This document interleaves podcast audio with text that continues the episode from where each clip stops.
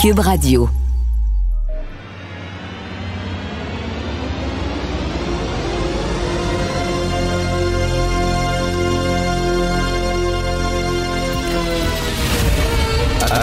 Attention, cette émission est laissée à la discrétion de l'auditeur.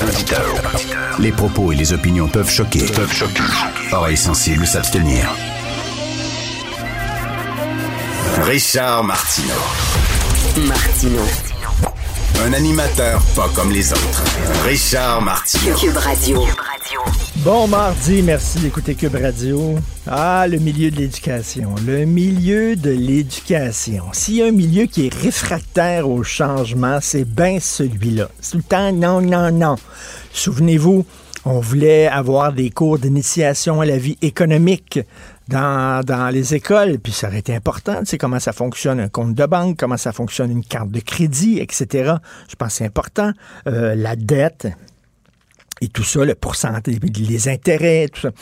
Euh, puis là, les syndicats avaient dit non, non, non, vous voulez transformer nos enfants en, euh, en capitalistes, ça n'a pas de bon sens, blablabla. C'était non, non, non. C'est tout le temps non, non, non. Les cours d'éducation à, la- la vie sexuelle, non, non, non, ça n'a pas de bon sens, on n'est pas préparé, c'est pas vrai, etc. Bon.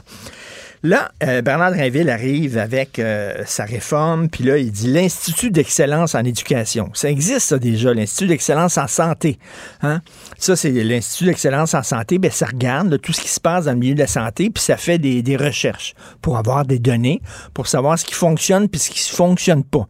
Puis ce qui fonctionne pas, ben, on laisse tomber, puis on le change. Puis ce qui fonctionne, ben, on le garde, puis on l'applique à, l'ensemble de la province. C'est ça, l'Institut d'excellence en santé. Lui dit, c'est une bonne idée, l'Institut d'excellence en éducation. On va regarder les méthodes qui fonctionnent, les méthodes qui fonctionnent pas. Puis euh, on va faire des données. Il y a beaucoup de profs qui disent, ben là, on a besoin de données probantes, là, on a besoin de chiffres. là. Euh, par exemple, on dit, bon, euh, les enfants maîtrisent mal le français. Qu'est-ce qu'ils maîtrisent mal? C'est quoi? C'est c'est où ils, ils, ont de la difficulté? C'est bon. Eux vont faire des recherches, puis ils vont dire voici ce qu'on garde, voici ce qu'on change. C'est pas pire. Là, aujourd'hui, dans le Devoir, il y a un texte signé par euh, plein de chercheurs en éducation, des professeurs, des pédagogues, des professeurs agrégés, des professeurs titulaires, etc., puis qui disent que finalement, c'est de la merde, puis c'est bien épouvantable, l'Institut d'excellence en éducation. Là, tu dis, OK, c'est correct, ils ont le droit, ils ont le droit de pas être d'accord, ça, c'est correct. Là, euh, on va lire, on va lire le texte. Dans le texte, est signé par Nancy Goyette, professeure et chercheuse en éducation de l'Université du Québec à Trois-Rivières. Bon. Et là, tu commences à tomber sur des phrases, là, tu dis, ah, ah, OK, là, le jupon dépasse. Alors, euh, on dit que c'est le néolibéralisme, que ça n'a pas de bon sens et que ce, des valeurs, écoutez ça, là, depuis des décennies, les milieux éducatifs se font imposer une vision néolibérale de l'éducation. Moi, quand je lis ça, j'entends pip, pip, pip, pip. OK, là, ça commence, toutes les lumières sur mon tableau de bord s'allument. Laquelle encourage des visées utilitaires et des valeurs telles que l'individualisme, la compétition ou l'imputabilité. Imaginez-vous, la compétition, vous, c'est épouvantable. Hein, on impose la compétition à nos petits jeunes, nos petits flocons de neige tout fragiles, nos petits lapins, ça de... Puis on, on demande aux professeurs d'être imputables. Ah, ben là, c'est épouvantable de rendre des comptes des professeurs. Vous rendez-vous compte, ça n'a pas de bon sens. Alors là, c'est comme ça tout le long, là, en disant ça n'a pas de sens. Là, tu sais, comme les enfants, on l'a vu à la fin du secondaire, euh, la moitié ne réussissent pas leur examen de français. Ça se peut-tu que peut-être que la dictée, c'était une bonne idée, le par cœur, la dictée, faire des dictées régulièrement, tous les jours une dictée, puis tout ça, puis euh, tu passes ta dictée ou tu passes pas, voici les erreurs que tu as faites, puis tout ça. On apprend par le par cœur. C'est comme ça que moi j'ai appris le français, puis c'est comme ça que ma génération a appris le français, puis on s'en est quand même assez bien tiré. Non, ben là, ben non. Hey, la dictée, c'est épouvantable, c'est régressif, c'est réactionnaire. Là, il y a des normes, hein, puis il faut que tu respectes les normes, puis sinon tu penses pas, puis tu coules, puis ça n'a pas de bon sens, c'est élitiste. La compétition, lui, il a des bonnes notes, l'autre, il a pas de bonnes notes. ça- Ben oui. Nous autres, c'était comme ça aussi. Là. Euh, tout était bon, tu avais des bonnes notes, l'autre avait une mauvaise note. Puis tu et alors? Puis là, tu travaillais fort, puis tu apprenais par cœur. Ben non, pas le droit de ça maintenant. Non, non. Les chercheurs disent que c'est néolibéral, que c'est. Alors là, tu as toute une gang de, de, de, gens en éducation qui euh, disent on veut rien savoir de l'Institut d'excellence en éducation parce que justement, j'imagine le mot excellence. excellence. Voyons donc, ça veut dire qu'il y, a des choses qui ne sont pas excellentes. Là, il y a une hiérarchie, c'est-à-dire, là, attends une minute, il y a des choses qui sont meilleures que d'autres. Oh, tabarnouche que c'est capitaliste, Oh, que c'est néolibéral, on est contre ça. On s'en sortira pas. Si c'est vrai qu'on aime autant qu'on déteste, Martineau. C'est sûrement l'animateur le plus aimé au Québec. Vous écoutez Martineau. Cube Radio. Cette affaire qui est complètement tirée d'un film d'espionnage pourquoi? C'est vraiment intéressant. On peut pas dire l'inverse. Donc, la drogue, c'est non. Un journaliste d'enquête, pas comme les autres. Félix Séguin. Félix, c'est vrai qu'il y a beaucoup d'incendies criminels depuis un mois, hein? Ah oui. Et c'est une tendance qui nous dit quelque chose, les incendies criminels. Passons au cœur de l'affaire. Là, il y en a eu un d'ailleurs là euh, cette nuit, à 4h25 ce matin, dans une pizzeria de l'arrondissement La Salle, euh, près de la rue Thierry. Donc, euh, quand les policiers sont arrivés... Là, je veux, veux pas faire, excuse-moi, je te fais une parenthèse. Je veux pas faire le profilage ethno-culturel, mais quand j'entends, moi, un incendie dans une pizzeria, poup, poup, poup, poup, ça, ça, les lumières s'allument sur le tableau de bord. Là. C'est pas du profilage. Tu vas voir, il y a, les, euh, les, informations, puis euh, les titres de propriété, là, souvent derrière ces établissements-là, sont là pour soutenir l'affirmation euh, que tu viens d'affirmer. Alors, donc, oui, c'est ça. On a trouvé traces d'accélérant, bon, la traditionnelle, quoi, un bidon d'essence, là, devant le commerce, dommage à la bâtisse qui sont mineurs, façade noircie, feu allumé à l'extérieur, suspects qui prennent la fuite. Euh, et, euh, et, voilà, l'enquête s'en va du côté de la section des incendies criminels de la police de Montréal. Ce qui est important aussi à regarder, justement, c'est qu'est-ce qui se passe et à qui appartiennent ces restaurants. Dans le cas euh, qui nous occupe, là, on pense qu'il y a une question de dette non payée. Dans le cas du bistrot Fleury, de l'arrondissement Montréal-Nord, qui lui a été touché par un incendie criminel en février dernier, c'était des lieux où c'est fréquenté par, euh, bon, je te dis la crème de la crème, c'est spécial de parler comme ça, là, mais les bons du crime organisé.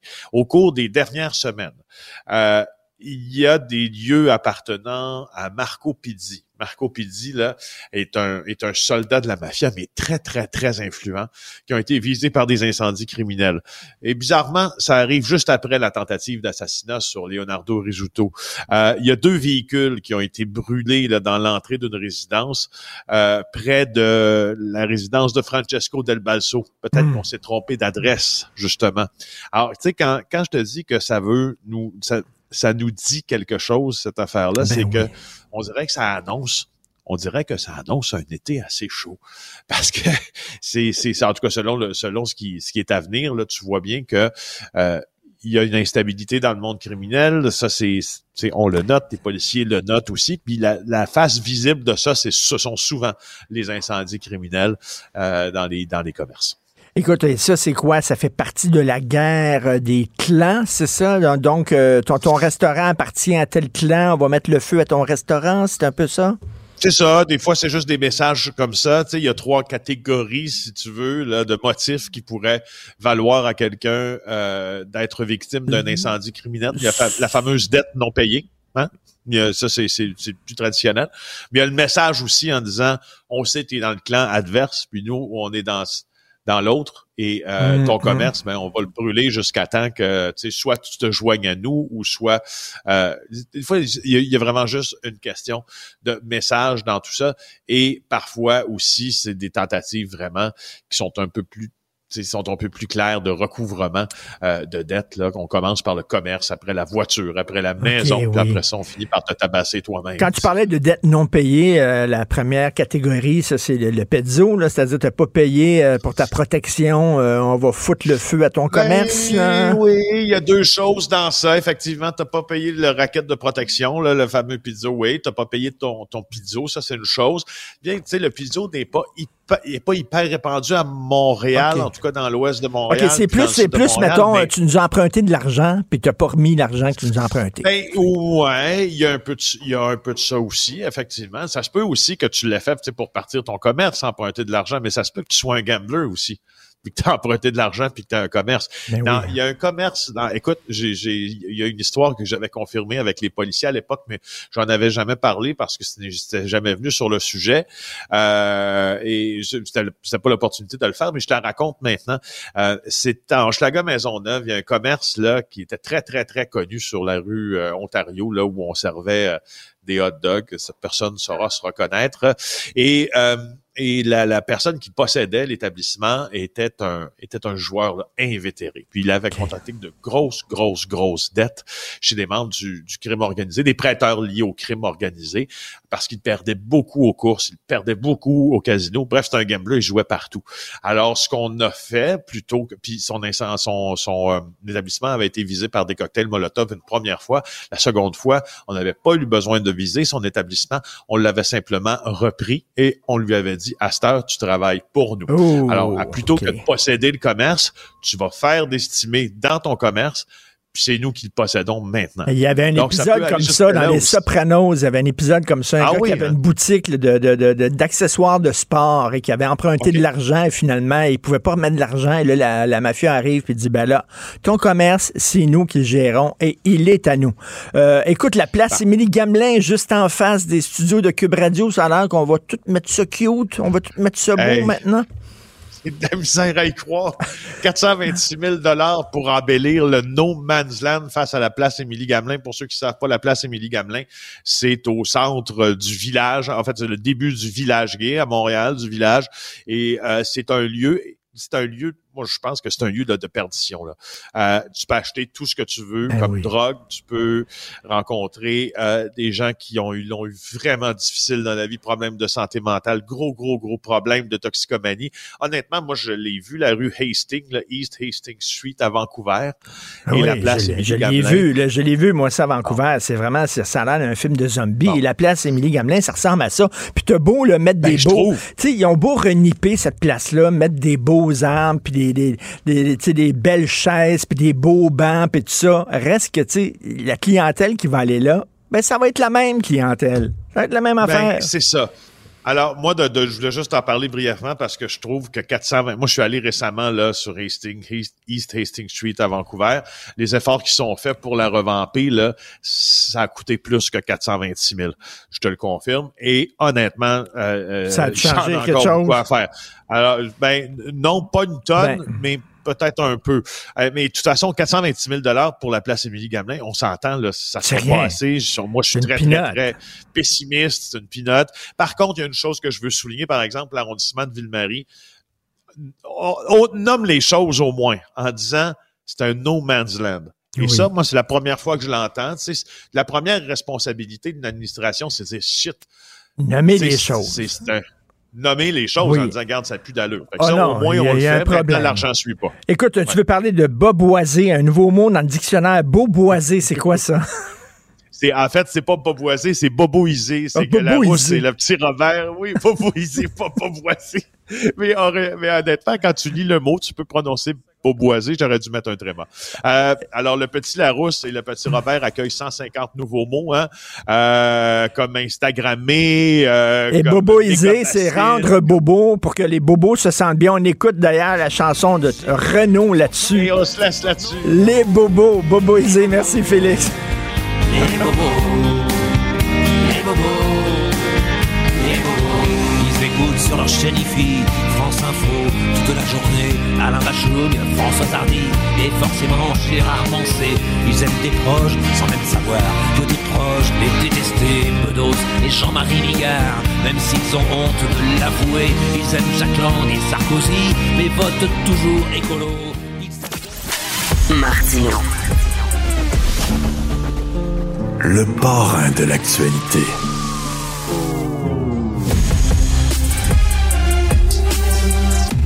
Cube Radio. Cube Radio. En direct à LCN. 8h45, c'est l'heure de notre rendez-vous avec Richard Martineau. Salut Richard. Salut Jean-François. Te souviens-tu la série du siècle en 1972? Bien sûr, hein, on se souvient tous de Oui. ça, le fameux but de Ben, je m'en Anderson. souviens, je m'en souviens pas, j'en ai entendu parler, j'avais 4 ans. Ah, j'avais, euh, moi, moi, je l'avais écouté à la radio. Écoute, pendant mes cours, euh, j'avais comme une petite oreillette, j'écoutais ça. Et euh, Vladislav Tretiak, on avait découvert aussi l'hymne national russe qu'on aimait donc bien, puis tout ça. Alors, 51 ans plus tard, écoute, c'est là, il y a une nouvelle série du siècle. C'est maintenant Canada-Chine et c'est 1-1. tu comprends-tu? On a expulsé un diplomate chinois. Eux autres ont expulsé une diplomate canadienne. C'est rendu 1-1. J'ai écouté tantôt, là, et Mélanie Joly, elle a fait une passe à Justin Trudeau, Trudeau incroyable. Il s'est avancé vers les buts de la Chine. Je ne sais pas ce qui va se passer. 1-1. Ouais. Ben, je te dirais même c'est 2-2 parce qu'avec Meng Wanzhou et les deux Michael. Oh. C'est vrai. 3-2, c'est selon comment on calcule ça. On est rendu Après 3-2. une série là. à suivre. Tout à fait, une série à suivre. Ça va, ça va brasser. Mettons. Hey Richard, toujours délicat parler d'immigration. Là, on en parle beaucoup ces jours-ci à cause de cet objectif du euh, 100 millions de Canadiens pour l'année 2100. Ça b- faire entrer beaucoup d'immigrants euh, au pays. Le Québec n'est pas tout à fait sur la même longueur d'onde qu'Ottawa. Ben c'est ça, le Canada veut avoir euh, 100 millions de personnes en 2100. On s'entend qu'on ne sera pas là euh, pour voir ça, ni toi ni moi, mais quand même, bon, euh, j'ai l'avenir du Québec à cœur, l'avenir de mes enfants, de la culture euh, québécoise et de notre langue. Euh, là, 100 millions de personnes au rythme de 500 000 nouveaux immigrants par année. Euh, le Québec devra faire sa part. Et là, il y a des gens qui s'inquiètent en disant, ben écoute, euh, euh, est-ce qu'on a les moyens de recevoir tous ces gens-là, de les franciser aussi, parce qu'on a le devoir de, de les franciser, de les intégrer. Euh, on a vu aujourd'hui dans le journal de Montréal, là, il manque de logements pour les immigrants. Qu'est-ce qui va arriver? On peut se poser des questions et pas besoin d'être un nationaliste craqué pour se poser des questions. J'ai vu, là, justement, dans, dans le journal de Montréal, je pense que c'était avant hier ou hier, euh, un ancien ministre sous Jean Charest, un ministre libéral, qui dit, ben écoutez, là, avec euh, Ouais. 500 000 nouveaux arrivants par année, là, le déclin du français va être irréversible. C'est certain que ça va porter un coup fatal aux Français. Donc, on se pose des questions. Là, il y a des gens, parce qu'on se pose des questions et qu'on s'inquiète un peu avec raison, euh, il y a des gens qui disent, vous êtes anti-immigrants, puis vous êtes paranoïaques et vous êtes fermés, etc. Non, c'est certain que l'immigration, c'est un apport. Écoute, on peut, te- on peut citer la liste là, de tous les, les nouveaux arrivants qui ont été importants euh, au, au Québec, tant au point de vue culturel qu'entrepreneur et tout ça, c'est certain, mais en même temps, Écoute, il faut recevoir des gens et respecter notre capacité d'accueil. Et là, je me dis, chaque fois qu'on parle d'immigration et qu'on arrive avec des questions légitimes, on se fait tout le temps rabrouer puis se faire fermer le caquet en disant, toi, t'es anti-immigrant. C'est faux. Mais tous les pays maintenant, avec les vagues migratoires, tous les pays se demandent, ben, comment, tu sais, comment euh, ajuster d'un côté l'ouverture, accepter les gens qui en ont besoin, mais de l'autre aussi, ben, écoute, euh, protéger notre langue, protéger qui on est, protéger notre culture, surtout que les francophones Exact. au Canada, on est en, en position de minorité. Donc, je pense que, tu sais, j'aimerais ça un jour qu'on puisse avoir ce débat-là de façon sereine, sans qu'on se lance des insultes et des noms d'oiseaux par la tête. Et là, on le voit, c'est très difficile. Mais écoute, euh, 500 000 nouveaux arrivants par année, ça va être Ouais. tout un défi à relever, ça. Disons qu'on n'a pas les mêmes enjeux que le reste du Canada. Exactement. disons C'est ça pas ça, vraiment là, la même chose au euh, Québec. L'arrivée d'immigrants. Euh, par ailleurs, l'aide médicale à mourir, on veut l'élargir de plus en plus. Là, il y a des chercheurs canadiens qui proposent de l'offrir à des gens qui vivent dans une pauvreté qui est insupportable. Écoute, euh, oui, tu sais, on veut étendre l'aide médicale à mourir. Là, il y a une, question, est-ce qu'on devrait l'étendre aux gens qui souffrent de maladies mentales? Et, euh, tu sais, c'est- la, la question est bonne. Moi, je suis mal à l'aise vis-à-vis ça parce que, tu sais, on dépense des millions de dollars dans des campagnes en disant le suicide n'est pas une option. hein. Euh, il y a toujours une lumière au bout du tunnel, puis tout ça. Et de l'autre côté, ben, les gens très dépressifs, des dépressifs chroniques, on leur permettrait de tirer à la plug. Je suis pas sûr exactement. Moi, ça me met mal à l'aise, mais en même temps, la question se pose, hein, parce que des douleurs psychologiques, ça peut être aussi insoutenable que des souffrances physiques. Mais là, il y a deux chercheurs, des bioéthiciens, dans un journal très sérieux qui s'appelle le Journal of Medical Ethics. C'est le National Post qui rapporte ça aujourd'hui. C'est deux bioéthiciens de Toronto qui disent qu'on devrait étendre l'aide médicale à mourir aux sans-abri et aux gens qui ont de la difficulté à se trouver un logement en disant c'est humiliant parce que ces gens-là souffrent, c'est une souffrance sociale, leur situation ne s'améliore pas, euh, donc euh, et, et qu'on les condamne à une vie de misère et de souffrance et qu'on devrait leur permettre euh, l'aide médicale à mourir. Et attends une minute là. En avril dernier, la maison de sondage Research a fait un sondage en ligne en disant est-ce qu'on devrait étendre l'aide médicale à mourir aux sans-abri? Et euh, 28% des gens ont dit oui. C'est quand même beaucoup, le 28 euh, l'aide médicale à mourir aux sans-abri et aux pauvres. Est-ce qu'on devrait l'étendre aux pauvres? 27% disent oui. Permettre aux pauvres. Ben, heureusement, on n'est pas rendu là, bien sûr, ça ne sera pas ça. Mais tu sais, le fait qu'il y a des bioéthiciens qui se posent des questions, ça montre que tu as beau avoir toutes sortes de doctorats et de, de diplômes, tu es pas mal déconnecté de la réalité. Là. Ces gens-là, là, on est-tu vraiment rendu là en disant, ben là, tu peux pas ça. te trouver de on logement, trace la ligne. On va, on va t'aider à mourir. Voyons donc, ça n'a aucun sens. En tout cas, Richard, on va continuer de suivre la série du siècle. Canada-Chine. Euh, Madame Jolie sort cet après-midi en conférence de presse, alors on aura sans doute un Oh, nouvel épisode. Ça, ça va être super Bonne bien. là. journée. Bonjour. On va baisser les gants. Salut, à demain. Martino. Le cauchemar de tous les woke.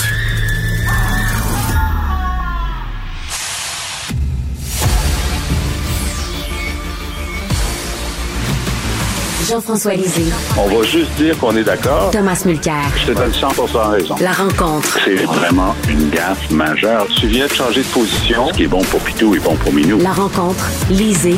Mulcair. Alors, Tom, 51 ans après la série du siècle, le Canada-Russie, c'est maintenant la série Canada-Chine. On est rendu à 1-1. oui, oui, c'est ça. Euh, je te mets dehors ton gars de Toronto, Oui. puis euh, vous allez faire autant euh, avec notre euh, consul général à Shanghai. C'était absolument gênant. euh, d'entendre depuis vendredi, tantôt Mélanie Joly, tantôt Justin Trudeau. Écoute, je, je- n'en revenais pas et, et je suis pas du genre à law and order, je suis pas du genre à ah oui, euh, il faut, faut exagérer la réplique. Mais quand Trudeau s'est mis à trembloter devant les micros, disant Ouais, mais si j'applique la loi canadienne, ben ils vont être fâchés avec moi. Tu sais, ils ont déjà cancellé l'importation de porc et l'importation de canola. Donc, on- on n'y est plus, hein? Je me suis dit, non, je rêve, là. Ça se peut pas que le premier ministre, le chef du gouvernement d'un pays de G7 est en train d'avouer son impuissance. Snowflake, en effet. C'est- du grand Trudeau. Et je lis, bon, finalement, ils ont, ils ont agi hier. À quel moment, Richard, ils ont agi hier? Ils ont agi au moment même où la Chambre des communes est en train de voter une résolution de dire à Trudeau de mettre ses, pantalons euh, de, grand garçon, parce que ça se pouvait plus de continuer comme ça. À cet instant même, ils ont annoncé l'expulsion de l'autre. Mais c'était déjà trop peu, trop tard. C'était rendu pathétique. Oui. Et là, euh, Jean-François, euh, la Chine dit dès que vous allez toucher à un des nôtres, on va toucher à un des vôtres. Mais là, on a expulsé un diplomate chinois, mais il va en avoir d'autres. Je suis convaincu qu'il va y avoir d'autres diplomates qu'on va devoir expulser. Donc, on fait quoi? Ben, on fait ça. C'est ça le jeu.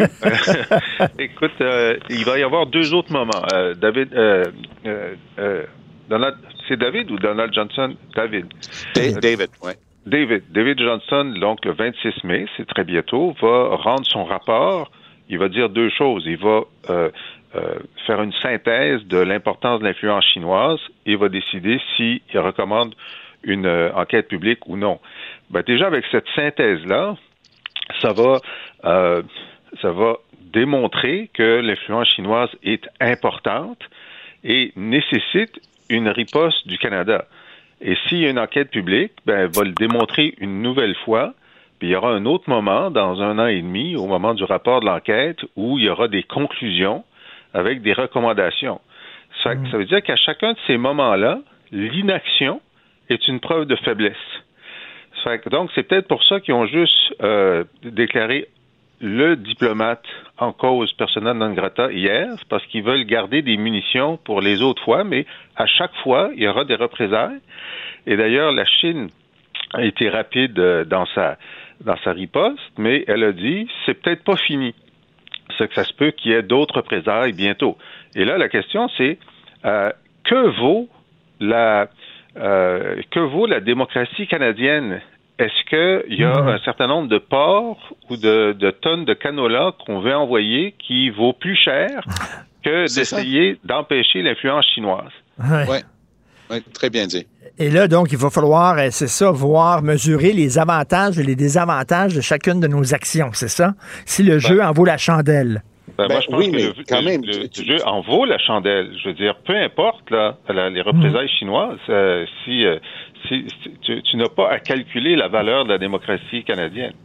Ah, bravo, bien dit. Et tu sais, t'es dans, t'es dans Fight Club ou tu ne l'es pas? Euh, c'est ça qui, qui arrive. Puis Trudeau, honnêtement, j'en reviens pas. Euh, c'est- C'était tremblotant, euh, bégayant de- devant la grande roue. Hein? C'est presque symbolique de la diplomatie internationale, la grande roue qui tourne à Londres dimanche avec Ralph Goodell, battu aux, éle- aux élections de 2019. Donc, prix, de- prix de consolation, notre Ralph national et le, le- notre fier représentant à Londres. Eh, Mais, mais à un moment donné, Richard, ça, ça peut pas continuer comme ça. Là. Et, et- et si Trudeau cherchait une manière de bien faire paraître Pierre Poilievre, ben, c'est à peu près ça. Et euh, Jean-François, il y a une autre confrontation aussi euh, qui euh, met en scène le gouvernement canadien, c'est avec les géants du web, là, avec Meta, euh, qui est la, la maison mère de Facebook. On le sait qu'il ne veut pas redonner des, des redevances. Là. Ils utilisent les, les médias canadiens, mais ils veulent pas donner leur juste part à ces médias-là. Alors, qu'est-ce qu'on fait? Ben, c'est la même chose. Euh, on montre qu'on a une colonne vertébrale. tu sais.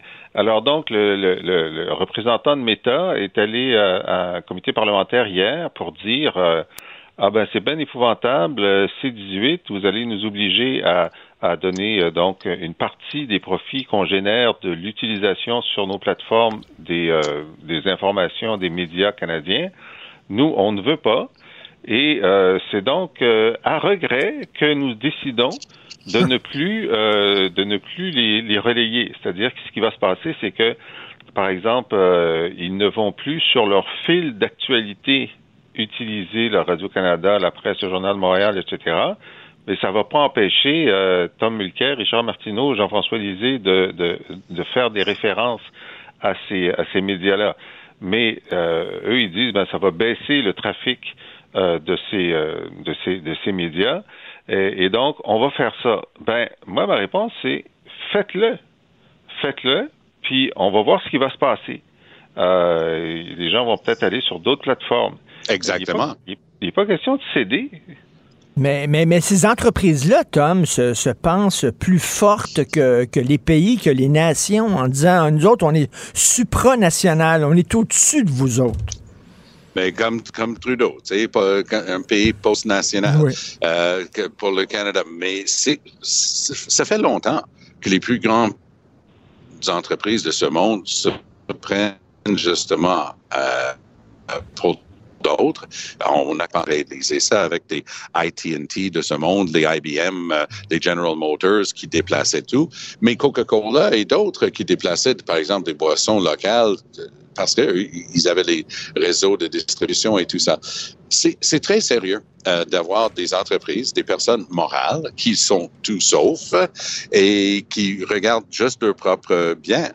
C'est vrai que c'est dans l'ordre des choses parce qu'en capitalisme pur, on est en train de dire votre seul rôle, c'est pas d'avoir une conscience, votre seul rôle, c'est de faire des profits pour euh, vos actionnaires. Mais le problème, c'est que ces mêmes actionnaires-là, de plus en plus, réclament que ces entreprises montrent qu'en termes de gouvernance, en termes de responsabilité sociale des entreprises, qu'ils sont capables justement de tenir compte des aspects environnementaux, sociaux et de gouvernance des entreprises. Et c'est un changement d'époque qu'on est en train de vivre. On n'a pas changé le système capitaliste, mais ce qui est recherché par les investisseurs est en train de changer, notamment en Europe. C'est un peu plus lent en Amérique du Nord.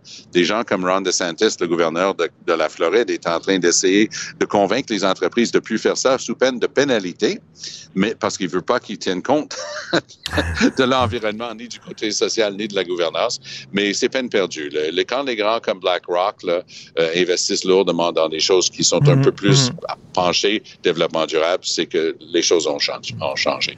Jean-François, euh, on revient sur te- cette initiative du siècle qui fait beaucoup euh, jaser, inquiétude à Québec, Ottawa qui se défend. Est-ce qu'on devrait mettre sur pied effectivement une commission sur l'avenir du Québec comme le recommande le PQ? Ben, c'est intéressant parce que c'est une, une recommandation que, que sénateur Plamondon avait faite il y a, quelques mois après euh, les échecs, notamment de, de la demande de, de financement en santé de Legault. Euh, Legault avait dit on n'a pas besoin de ça, etc. Et là, avec l'initiative du siècle qui, qui a été remis en vitrine euh, par euh, le Journal de Montréal, puis euh, moi je suis, je suis assez euh, impressionné par l'impact que ça a eu dans les autres médias. Nous autres au Mordu hier, on a parlé pendant 20 minutes, imagine. Euh, puis on a, on a cité le Journal de Montréal. Euh, euh, c'est quand même euh, et, et ce qui s'est passé. Donc hier, euh, Madame Fréchette euh, a dit que ben, il n'était pas question qu'on essaie de, de, de garder notre part dans le Canada parce que ça voudrait dire affaiblir euh, le français au Québec. Et hier, à la Chambre de commerce du Montréal métropolitain, Jean-François Roberge a vraiment euh, monté le ton et a dit ils appellent ça l'initiative du siècle. Nous, on appelle ça la lubie du siècle. Euh, et, et a déclaré que c'était très, très mauvais pour le Canada et pour le Québec. Alors, donc, effectivement, euh, la question est posée et euh, le, le- le PQ a fait un sondage qui montre que 57% des Québécois sont d'accord avec la tenue d'une commission sur l'avenir du Québec pour, entre autres, euh, discuter de ben qu'est-ce que c'est la, la, la riposte, comment on se prépare face à une initiative comme celle-là? Évidemment, le PQ, lui, a sa réponse, c'est l'indépendance du Québec, mais ce serait intéressant de savoir s'il y en a d'autres réponses. C'est ça, la commission poserait la question aux autres. Nous, on a une, une proposition. Vous, c'est quoi oui. votre proposition? C'est quoi vo- votre. Parce que là, il y a la voix, on reste dans le Canada, on accepte euh, le Canada tel qu'il est, on quitte. Quelles sont les troisièmes voies possibles, Tom? Ben, il n'y en a pas beaucoup. Euh, parce que ce qui, ce qui est sorti en fait en fin de semaine, je sais que tu étais à la une euh, samedi, Richard, avec ta chronique qui a suivi ça. Il n'y a absolument rien de nouveau là-dedans. C'est une idée qui date d'il y a 7-8 ans de Dominic Barton. Ouais. Ça a été largement discuté et en, en fin de compte escompté, euh, vendu pour moins cher dans, en Canada anglais. Les gens n'y croyaient pas. Mais le problème, c'est que maintenant, quand on regarde le chiffre d'un demi-million par année de nouveaux arrivants, ben, on y arrive à 100 millions à la fin, à la fin de ce siècle. Et depuis des mois et des mois, nous trois, on, on discute d'un simple, une simple réalité. La CAQ te ferait croire qu'ils ont un chiffre très, très bas de, de nouveaux arrivants et que les libéraux, c'est trop chaud et les péquistes, c'est trop petit, un peu comme l'histoire des trois ours. Ah, papa, papa ours, euh, le go, il est juste dans le milieu, c'est juste la bonne température, le gruau. Le problème, c'est que c'est un débat compliqué. Et dès que c'est compliqué, c'est facile, facile de faire des passages. Je suis présentement, au moment où on se parle, je suis en route pour l'Université de Montréal où je participe plus tard en matinée à l'important congrès de l'ACFAS. Hmm. Et c'est ça le thème cette année. Et, et donc, moi, j'ai envie qu'on ait une sorte de lieu commun entre le milieu universitaire et d'expertise et les excellents euh, commentateurs, mais qui pitch à la une que c'est la fin du monde. Mais entre les deux, il y a peut-être un lieu pour faire un exercice un petit peu des deux. C'est-à-dire, on regarde, si c'est effectivement 100 millions d'ici la fin de, de ce siècle, qu'est-ce que ça peut vouloir signifier? Et, et faire ça à tête reposée. Et si le Québec, justement, doit avoir son mot à dire sur combien de personnes rentrent, est-ce qu'il va être blâmé par le reste du Canada de ne pas prendre sa part? Parce que ça vient avec un blâme, cette histoire-là. Oui. C'est, vous, vous refusez votre part, mais le chiffre, contrairement à ce que ferait croire euh, Papa Ours Legault, le chiffre du Québec est autrement plus élevé que ce que laisse entendre la CAQ. Déjà. Et, et, euh, Jean-François. Euh, oui. Hier, donc la question a été posée euh, par, je pense, c'est Villemur, à la Chambre des communes, au ministre de l'Immigration, Sean Fraser. Et la question, c'était qui a été consulté? Pourquoi le Québec n'a pas été consulté? Comment pouvez-vous prendre cette décision? Puis le Fraser, sa réponse en français, ça a été euh, écoutez, nous, euh, notre objectif, c'est euh, d'être un pays qui est très ouvert et le Québec, tout ce qu'il a à faire, c'est d'augmenter ses seuils d'immigration. C'était ça sa réponse. C'était sa seule réponse. OK? C'est Ouais. n'y a, pas de débat, là.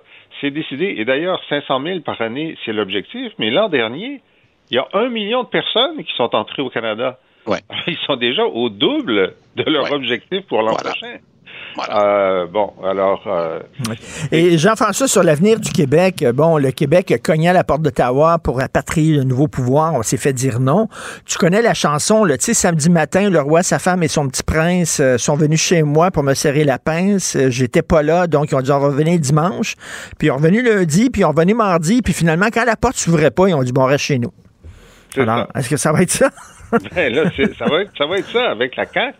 Mais est-ce que, donc, la question, c'est est-ce que dans les sondages qui vont venir, euh, la souveraineté va continuer à monter comme elle le fait depuis un an? Est-ce que le PQ va continuer à monter? Et ça, le premier effet de ça, ça va être de pousser la CAQ à devenir plus nationaliste parce qu'ils vont pas vouloir perdre leur vote. Alors ça, d'ici l'élection, qui est quand même très loin, euh, dans, dans, dans trois ans et demi, euh, c'est peut-être la dynamique qu'on va vivre, puis la CAQ va parler plus fort, japper plus fort. Est-ce qu'elle va mordre? Je ne sais pas. Ça. Bien, on est habitué de, de japper. Elle ne mord pas beaucoup. C'est drôle. C'est exactement le thème de ma chronique dans le journal de demain. Euh, à Ottawa, on sait qu'on jappe beaucoup et que finalement, on finit tout le temps par retourner dans la niche. Tranquille, euh, Tom.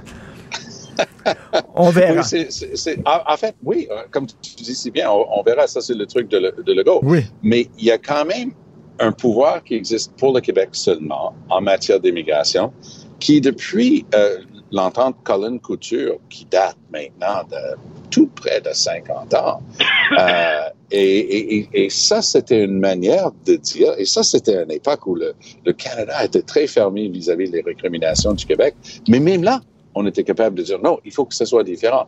Donc, ce rôle prépondérant pour le Québec dans le choix des gens qui vont venir ici, c'est important. Mais il y a tellement de, de trucs à rafistoler. Euh, Aujourd'hui, on, on va recevoir le rapport euh, du commissaire euh, André Gariepi pour les examens. Et ça, les examens d'a- d'accès aux ordres professionnels, on me dit à travers les branches qu'au Québec, on va recruter 1000 infirmières à l'étranger, infirmières dont euh, je, le mets au féminin parce que ce sont presque exclusivement des femmes, euh, qui, qui viennent travailler ici, sauf qu'on leur impose un examen tout croche, tout croche, mais vraiment tout croche. Et crois-le ou non, 85% donc tu t'en vas chercher 1000 infirmières, tu les fais venir, mais tu ne peux faire travailler que 150 parce que l'ordre des infirmières, c'est le gardien euh, de la clôture et il ne rentre pas qui veut. Donc, il y a tellement de choses à régler dans notre accueil des immigrants. Ça aussi, ça doit faire partie d'une bonne discussion. Ben, merci à vous deux et bon congrès de la LACFAS à, à Ben, Tom. merci. On se Je te reparle des demain. Bonne journée. Bye. Salut. bye. Joignez-vous à la discussion. Appelez ou textez le 187 Cube Radio 1877 827 2346. Est-ce que euh, la CAQ, le gouvernement Legault, devrait mettre sur pied une commission sur l'avenir du Québec? Nous allons parler avec Paul Saint-Pierre Plamondon, chef du Parti québécois. Un avertissement, un avertissement tout particulier. Euh, Alexandre Boulris euh, du NPD, Yves Boisvert de la presse. Nous allons peut-être nous poser des questions sur l'immigration massive. Attention, vos oreilles risquent de saigner. Ça va être bien épouvantable. On va se poser des questions qu'on juge légitimes sur l'immigration. Bonjour, Paul Saint-Pierre Plamondon. Bonjour. Euh, non, je reviens là-dessus parce que quand même, les, les, les, les, les, réponses, les réactions de certaines personnes face au débat concernant cette initiative d'Ottawa de, de, de, de 500 000 immigrants euh, par année, euh, là, ça a l'air qu'on n'a pas le droit de se poser la question parce qu'on est euh, paranoïaque, complotiste, on croit au, à la thèse du grand remplacement, on est d'extrême droite. Euh, c'est assez fort de café, là, Paul Saint-Pierre Plamondon. Ben, C'est une façon d'empêcher euh, toute question, tout débat sur ces euh, aspects-là, parce qu'on notera que chez ces intervenants, euh, il n'y a pas de capacité à faire un raisonnement ou à mettre un fait au soutien de ce que eux prétendent serait la meilleure solution. Il n'y a pas de discussion. Il y a simplement euh, une tentative d'enlever de la crédibilité à des personnes. Donc, c'est très, très personnel comme manière euh, de s'attaquer à un débat, décrédibiliser des gens en les associant à du complotisme. Et c'est très criant avec la, patente de grand remplacement. Moi, la- l'affaire du grand remplacement au Québec, je connais personne. Il y en a pas. Je connais personne qui s'intéresse à cette théorie-là, sauf les éléments de gauche radicale qui veulent imposer un agenda en matière d'immigration et qui se servent de ça comme façon de traiter de complotistes tous ceux qui se posent des questions sur le modèle d'immigration qui convient au Québec. Parce que Euh, la et c'est théorie du grand remplacement, c'est une- théorie là, qui est euh, soutenue par euh, quelques personnes d'extrême droite en France, par exemple, qui dit qu'il y a vraiment une volonté concertée là, de faire des Français une minorité dans leur propre pays, que ça soit un pays qui devienne musulman, plein d'immigrants et que les Français ne se sentent plus chez eux. Bon, c'est- une théorie du complot, mais effectivement, Paul Saint-Pierre Plamondon, qui, qui ici soutient cette théorie-là? De, de peler trois tondus, là? Euh, certains éléments euh, de la gauche orange ou de la gauche fédéraliste Trudeau, euh, donc de- des groupes là, très très fédéralistes, vont se servir de ça pour miner la crédibilité de toute personne qui ose juste poser la question. La question, c'est celle de notre capacité d'accueil puis d'un modèle durable. Et moi, j'ai vécu ça. Euh, autour du chemin Roxham également, on m'a on, a tenté, c'est vraiment les mêmes cercles, les mêmes Mm. tenté de, m'a- de m'accoler toutes sortes d'épithètes. Et quand je demandais après à ces mêmes personnes, est-ce que vous allez traiter Joe Biden puis Justin Trudeau qui viennent de fermer Roxham comme, comme le Parti québécois le demandait, est-ce que vous allez les traiter des, des mêmes noms? Euh, ben là, évidemment, il y avait un bruit de criquet. Là. Donc, il faut, faut juste être conscient que euh, pour ce débat-là, il y a des gens qui vont se servir d'une approche diffamatoire, mais on s'empêchera pas au Québec de réfléchir et de débattre démocratiquement, ne serait-ce que pour le principe de démocratie, à savoir que euh, chacun doit pouvoir exprimer euh, ses idées, puis on doit pouvoir en débattre si on veut au final sélectionner la meilleure idée euh, dans le on, on a vu, là, on a vu, il y a un ministre, un ancien ministre sur- du gouvernement Charret, un libéral, là, un ténor du, du Parti libéral qui dit, ben là, ça, euh, l'initiative du siècle, ça rend le déclin du français irréversible. Oui, puis euh, évidemment, ça prend pas non plus des études très, très poussées là, pour voir à l'œil que 100 millions de personnes, une accélération là, vraiment importante de l'immigration à la lumière des données qu'on a déjà au Québec sur le recul du français, euh, surtout à la lumière des données sur le transfert linguistique, c'est-à-dire que près de un immigrant sur deux qui est allophone va choisir l'anglais comme langue de fonctionnement, comme langue du quotidien au Québec. Évidemment là, que ces questions-là euh, sautent aux yeux. Et ce qui saute aux yeux aussi, c'est à quel point le Canada est devenu idéologique. À quel point il y a une transformation rapide et profonde du Canada qui s'est opérée au cours des dernières années sans que le Québec soit considéré ni même invité à cette réflexion-là. Et ça fait partie de mes interventions auprès du premier ministre depuis maintenant euh, plusieurs mois. J'ai écrit il y a plusieurs mois au premier ministre en disant Avez-vous été consulté d'une quelconque manière sur l'initiative du siècle? Êtes-vous consulté sur Roxham? Lorsqu'il y a une entente Canada-États-Unis sur la fermeture de Roxham, savez-vous que, suivant les ententes Québec-Canada, le Canada est censé vous consulter? L'avez-vous été? Et évidemment, le premier ministre ne me répond pas. Et euh, même, on va voir en fin de semaine au congrès de la CAC, mais on, on a retiré à la CAC la volonté euh, dans le programme là, d'obtenir les pouvoirs en immigration. Là, ça semble ne plus être un sujet de discussion autorisé, alors qu'il y a quelques mois à peine, c'était une question de Mais- sûreté de la nation, Et- puis toute l'histoire de la louisianisation. Et Paul Saint-Pierre Plamondon, vous parlez de- du premier ministre du Québec. Vous voulez parler de François Legault, de Pierre Fitzgibbon? Parce que moi, j'ai l'impression de plus en plus, c'est Fitzgibbon qui est le premier ministre du Québec. On dirait que M. Legault euh, dit, bon, mon premier mandat, c'était les questions identitaires. J'ai réglé ça, la loi 96, la loi 21. Maintenant, on parle des vraies affaires, l'économie. Et, euh, et c'est tout. Euh, donc, on ne veut plus parler d'identité. Le, hic, c'est que le Canada t'en parle encore, parce que le Canada, ils sont dans, dans une logique de nation building. C'est ça qu'ils font. Ah, le déclin du français au Québec ne ralentira pas. Et François Legault va rentrer dans les livres d'histoire comme étant le premier ministre qui aura chapeauté le déclin le plus marqué de notre histoire en matière de français et de culture québécoise également, parce que ça vient en même temps avec euh, les YouTube, Netflix et la standardisation de notre consommation culturelle en anglais. Tout ça aura eu lieu sous la CAQ. Puis, tu sais, quand on dit le premier mandat de François Legault, quand, quand tu dis ça aura servi à des questions identitaires, moi, je vous dirais plutôt que c'est les campagnes électorales, les deux premières de la CAQ, qui ont porté sur des questions identitaires à des fins très, très électoralistes. C'est-à-dire que Mm. c'est pas tant que la CAQ avait l'intention d'agir sérieusement. Souviens-toi, Richard, là, quelques jours avant le scrutin des dernières élections, François Legault qui sort et qui dit Je considère un référendum sur l'immigration pour rapatrier les pouvoirs. Ben oui. As-tu jamais entendu parler de cette idée-là? Non. Comment pouvons-nous conclure autrement que c'était euh, François Legault et ses conseillers qui voyaient le PQ monter? Puis là, ils ont lancé ça en n'ayant aucune intention de le faire, mais simplement pour aller chercher des votes. Ce n'est pas sans faire penser à la technique du troisième lien et à la technique de toutes sortes d'autres engagements électoraux qui, en fait, ne servent qu'à s'approprier des votes alors qu'ils savent très bien qu'il n'y a pas d'intention de leur côté de faire quoi que ce soit. Et là, le PQ, vous avez fait un sondage, et là, euh, les Québécois veulent une commission sur l'avenir du Québec. Ça, serait, ça ressemblerait à quoi, une commission sur l'avenir du Québec? Ben, c'est simplement, euh, on a déjà fait l'exercice avec la commission Bélanger-Campo. Oui. C'est simplement d'amener des experts, des chiffres et de se poser la question quelle est le, la situation du Québec vis-à-vis le Canada dans les transferts en santé, dans les dynamiques linguistiques, dans la question de l'immigration, dans la question de la culture, dans les questions euh, de toutes sortes de transferts financiers entre ces deux entités-là?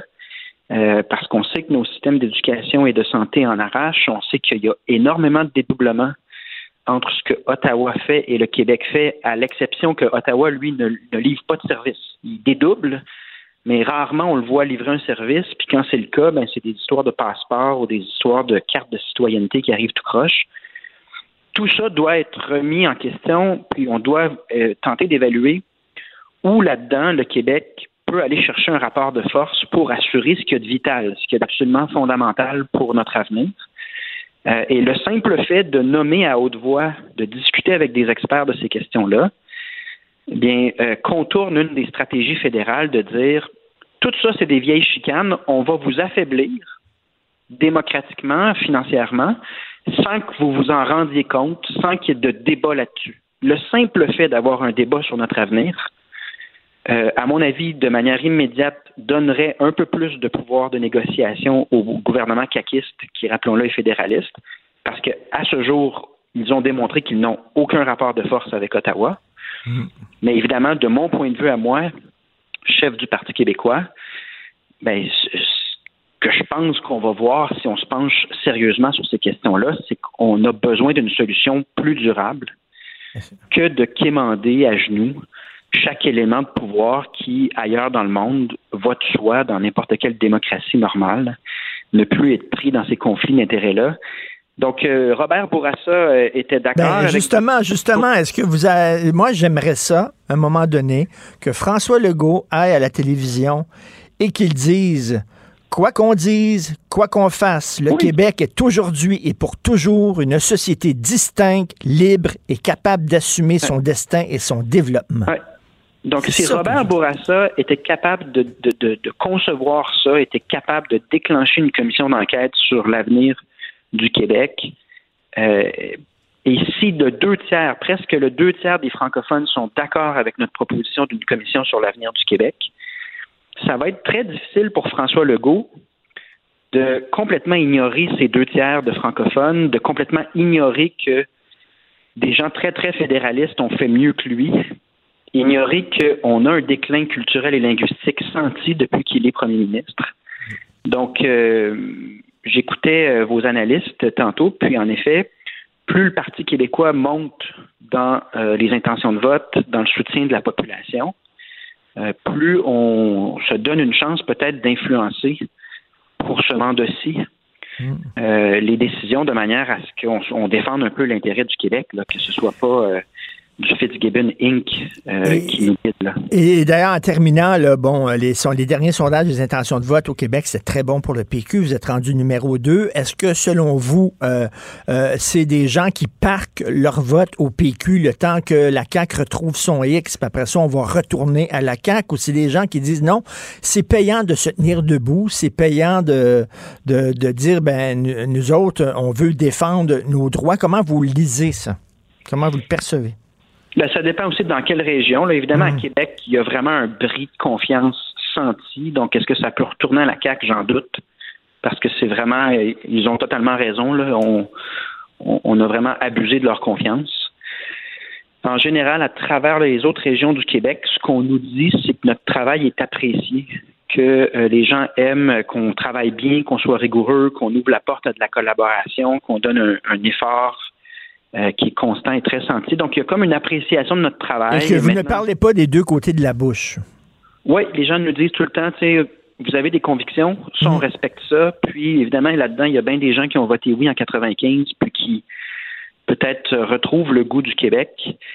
Euh, maintenant, c'est sûr que les sondages, euh, on pourra en reparler sur un an, deux ans. La tendance pour le Parti québécois dans la dernière année, c'est de c'est à la hausse, ça, il n'y a pas de doute.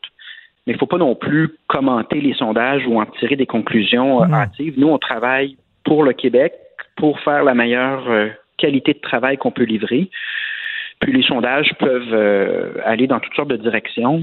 Tant que les gens euh, apprécient le travail qui est effectué, mais là, on a quelque chose de solide. Là. Mais là, la balle est dans le camp des fédéralistes. C'est-à-dire qu'on a cogné à la porte d'Ottawa pour avoir des nouveaux pouvoirs et nous ont dit non. Euh, vous, vous proposez la souveraineté. Alors, les fédéralistes, vous proposez quoi? Qu'est-ce que vous proposez? C'est quel ah, genre de troisième voie vous proposez? ils vont prendre bien soin de ne rien proposer toute la technique Jean Chrétien, c'est les vieilles chicanes. C'est de dire, faut pas en parler. Puis, euh, ceux qui sont euh, qui posent ces questions-là, c'est la même technique dont on parlait au début. Mais ce sont des gens repliés sur soi, ce sont des gens qui vivent dans le passé. Puis là, il y a ben toutes sortes de techniques pour décrédibiliser ceux qui refusent le déclin du Québec, qui refusent cet affaiblissement calculé de notre démocratie, donc, euh, ils vont. C'est sûr que le fédéral n'embarquera pas dans une proposition. Ils savent trop bien qu'ils n'ont rien à proposer. Ce qu'ils vont tenter de faire, c'est de décrédibiliser cette prise de conscience chez les Québécois, euh, de créer soit de la peur ou soit euh, du mépris. mais est-ce que les Québécois vont se laisser duper? Mais je pense qu'on commence à gagner de l'expérience. On a vu deux référendums, on sait comment le fédéral opère. je suis assez confiant en tout cas pour la Commission sur l'avenir du Québec, avec près du, deux tiers des francophones qui sont d'accord. Je suis assez confiant qu'on va pouvoir faire un suivi sur cette réflexion-là, qu'on ne tombera pas dans le piège à l'agent chrétien de dire ce sont que des vieilles chicanes, puis il se passe rien, tout va bien. Je pense qu'il n'y a personne qui pense ça en ce moment au Québec. Lorsqu'on se dit que Bourassa était plus nationaliste que François Legault, ça en dit long. Merci beaucoup, Paul Saint-Pierre Plamondon. Oui, c'est triste. Chef du Parti québécois. Bonne journée. Bye. L'opinion populaire. Alors, il y a un homme de 53 ans, Alain Latendresse, qui était obsédé par une femme. OK? Obsédé par une femme, ça commençait en 2003. Son obsession était tellement intense que la victime, Catherine Lambert, a été forcée de quitter le pays pour aller vivre ailleurs, loin du gars. Et malgré la distance, 15 ans plus tard, il a réussi à la retrouver 15 ans plus tard. Ça, ça prouve que quand il y a un gars qui nous en veut, on est une femme, là, euh, quoi, on est, on est toujours toute notre vie, euh, on va avoir peur, on va vivre dans la peur parce qu'on ne sait jamais quand ce gars-là va se pointer chez nous. Euh, on va en parler avec Mme Louise Riendo, porte-parole du regroupement des maisons pour femmes victimes de violences conjugales. Bonjour, Mme Riendo. Bonjour. Écoutez, je suis père de deux filles là, et je serais terrifié si euh, un, homme se comportait comme ça face à ma fille. 15 ans après, le gars, il l'a retrouvé puis il a continué à la harceler. Euh, c'est assez terrifiant. Effectivement, et on comprend que cette femme-là était suffisamment angoissée pour dire je vais mettre beaucoup de distance entre lui et moi. Alors c'est pour ça qu'il faut euh, vraiment s'assurer que dans notre société, les institutions peuvent intervenir pour faire des arrêts d'agir, pour envoyer des messages clairs à l'effet qu'on ne tolère pas ce genre de comportement-là. Alors lui, il l'a croisé dans un autobus. Euh, euh, elle avait 22 ans à l'époque. il la suivait, il la traquait dans le métro trop, euh, il la suivait jusqu'au travail. Euh, euh, il voulait même déménager proche de chez elle pour pouvoir aller voir à l'intérieur de son logement. C'est une obsession complètement folle. Ben, c'est une situation assez extrême, en effet, mais on voit couramment euh, des conjoints qui sont contrôlants, qui vont essayer effectivement de connaître les allées et venues euh, de leurs partenaires, euh, qui vont aller leur porter le lunch tous les jours le midi. Ça a l'air bien gentil, mais Hmm. c'est une façon de savoir où elle est, est-ce qu'elle est là, qui vont euh, surveiller leurs réseaux sociaux pour savoir avec qui elle parle, etc. Donc, c'est des choses qu'on voit couramment euh, dans des situations que nous, on associe à de la violence conjugale, évidemment. Ben justement, et bon, des, femmes qui sont vraiment victimes de violences conjugales par leur ex, le gars se fait arrêter, va en prison, à un moment donné, il a purgé sa peine, sort de prison. Euh, souvent, ces femmes-là ont très peur. Là, bon, on parle de ce programme-là là, avec les bracelets anti-rapprochement, mais est-ce que ça règle le problème? La personne va pas, le gars, il portera pas ça toute sa vie, tout le reste de ses jours. Euh, donc, à un moment donné, on va y enlever son, son, son bracelet anti-rapprochement. Et on Ben, fait quoi dans ce temps-là? Ben, je pense qu'il faut s'assurer qu'on mette en place des conditions qui disent bon, monsieur aura un bracelet jusqu'à tel temps, on va évaluer si la situation euh, s'est réglée ou s'il persiste. Et si elle persiste, on va revenir à la charge. Je pense qu'il faut vraiment assurer un suivi à ces situations-là et pas seulement dire on demande à monsieur de faire une thérapie ou on demande à monsieur de porter un bracelet X jusqu'à telle date ou on impose des visites supervisées jusqu'à telle date. Il faut vraiment assurer un suivi pour voir s'il y a un changement de comportement et s'il n'y en a pas, adopter d'autres types de mesures. Mais comme suivi, c'est quoi? C'est des rencontres avec des psys, quoi, des, des spécialistes? Les agents de probation, normalement, devraient être capables de faire ce travail-là puis de faire un suivi, mais il faut vraiment qu'il y ait une, une, une- qu'on arrive à redonner confiance aux victimes dans le système pour qu'elles puissent effectivement aller dire si ça fonctionne pas, s'il y a des problèmes, et il faut que l'ensemble des, des intervenants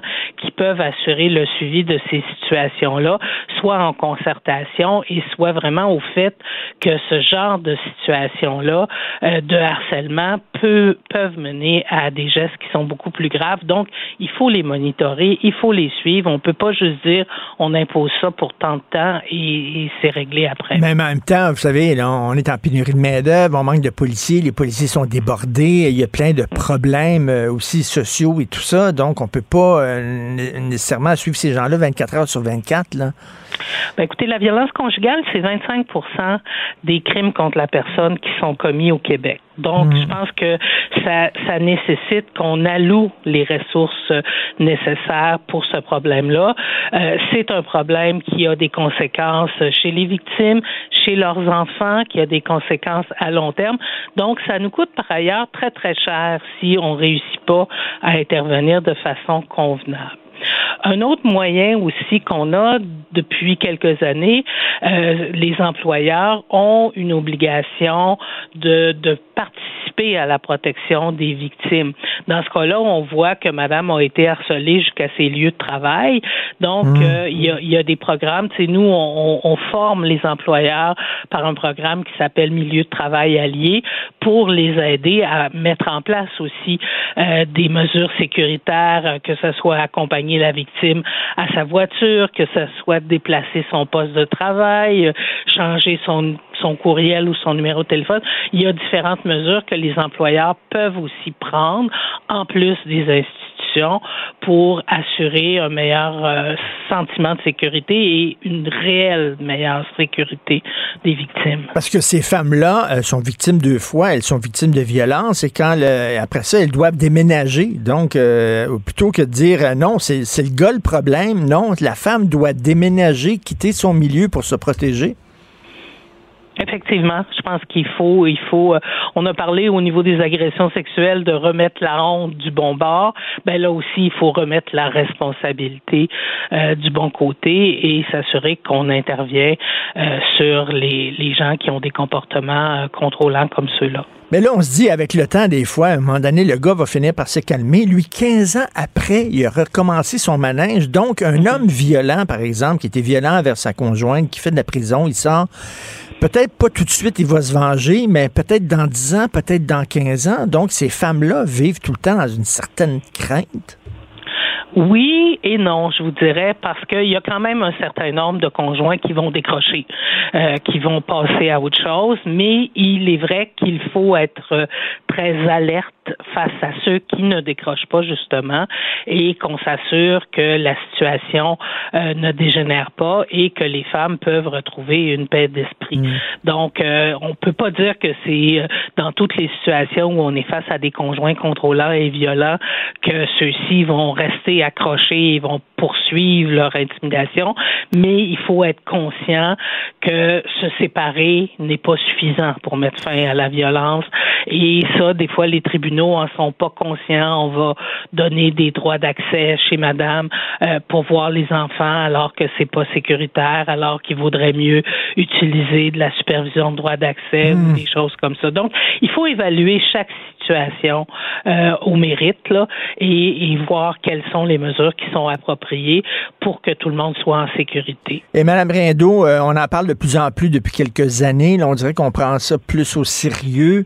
Euh, Est-ce que vous trouvez qu'on va dans la bonne direction? Là? Il y a certainement eu plusieurs mesures de, de mise en place là, depuis la pandémie et depuis euh, les vagues euh, d'homicides liés à violence conjugale et de féminicide qu'on a connues là, en 2019, en 2020. Euh, il y a eu des mesures. Il faut poursuivre les choses. Il ne faut pas s'asseoir sur nos lauriers. Il faut s'assurer qu'on forme tous les professionnels euh, qui peuvent rencontrer une victime ou un auteur de violence pour qu'ils soient capables de dépister et d'intervenir correctement. Il faut continuer d'informer la population pour dire des gestes comme ceux-là, du harcèlement, du contrôle, c'est aussi de la violence conjugale. On a eu des bonnes campagnes là, dans les dernières années. Je pense qu'il faut, il faut poursuivre et il faut faire de l'éducation des jeunes. Je pense que on peut intervenir auprès des gens qui, qui vivent la situation maintenant, mais si on veut en découdre avec la problématique de la violence conjugale, il faut que dès le plus jeune âge, les jeunes apprennent qu'est-ce que c'est des relations saines, apprennent que la jalousie, ce n'est pas de l'amour, euh, que être harcelant comme ça, ce n'est pas une preuve d'amour non plus. Donc, je pense qu'il faut qu'on investisse aussi à ce niveau-là. Et, euh, c'est à force de voir justement des, gens, des hommes qui ont agressé leur conjointe, est-ce qu'on a commencé, les experts, à développer un, profil psychologique? Qu'est-ce qui, comment ça que ces gars-là agissent comme ça? Est-ce qu'ils ont euh, eu une enfance euh, qui, qui, se ressemble tous. Euh, je sais pas, c'est quoi le profil psychologique de ces gars-là? Il n'y a, pas de profil type des conjoints violents, mais ce qu'on peut voir, c'est que le contrôle et la violence permettent de centrer la partenaire sur nos besoins et permet de s'assurer qu'elle réponde vraiment à, à tout ce qu'on souhaite. Donc, c'est ça, il faut qu'on développe chez les gens l'empathie, l'écoute pour l'autre, le désir d'être dans une réelle communication. Bon, il n'y a pas de profil type d'auteur de violence, tout comme il n'y a pas de profil type de victime, là. Non, non, c'est vraiment, c'est extrêmement inquiétant de voir ça, que 15 ans après, il a réussi à la retrouver. Euh, donc, euh, bon, on espère que, comme vous dites, là, on fait des pas dans la bonne direction. il faut vraiment continuer et surtout, faut parler à nos gars. Les pères, là, faut parler à nos gars et dire, à un moment donné, quand une fille dit non, c'est non et de, respecter ça. J'ai ma fille, elle travaille dans une boutique, Madame Rien d'eau. Euh, il y a un gars qui arrive, rentre dans la boutique, je, te trouve bien cute, j'aimerais ça qu'on se voit. Elle dit non, j'ai un chum, tout va bien. Non, non, mais j'aimerais ça. Puis là, il a donné son numéro de téléphone, puis tu sais, comme il était. À un moment donné, non, c'est non, Christy tout à fait. Euh, il y avait hein? une magnifique petite vidéo en ligne euh, il y a quelques années sur le consentement où on voyait, on faisait l'analogie avec obliger quelqu'un à boire une tasse de thé. Ben, c'est la même chose. Non, c'est non, effectivement. C'est ça. Il faut répéter ça à nos gars. Merci beaucoup, Mme Louise Riendo, porte-parole du regroupement des maisons pour femmes victimes de violences conjugales. Merci. Bonne journée. Ça m'a fait plaisir. Bonne journée. La chronique argent. Une vision des finances pas comme les autres. Et si tu crois que c'est fini, jamais. C'est juste une pause, un répit après les dangers. C'est comme si j'avais pris la mer. J'ai senti la grand voix. Sylvain Larocque, journaliste économique au Journal de Montréal, Journal de Québec. Tu veux nous parler de vent? oui, une grosse tempête de vent. oui, ça se passe dans le centre du Québec. C'est la, manchette du Journal de Montréal ce matin, Journal de Québec. Euh, donc, euh, euh, on connaît Boralex, une entreprise d'énergie renouvelable. On dit ça comme ça, ça, paraît très bien, évidemment. Mais là, ils veulent aller mettre des, des, éoliennes donc à Sainte-Élisabeth de Warwick. et là, les gens là-bas, c'est un, un, endroit très rural, des fermes et mmh. tout ça.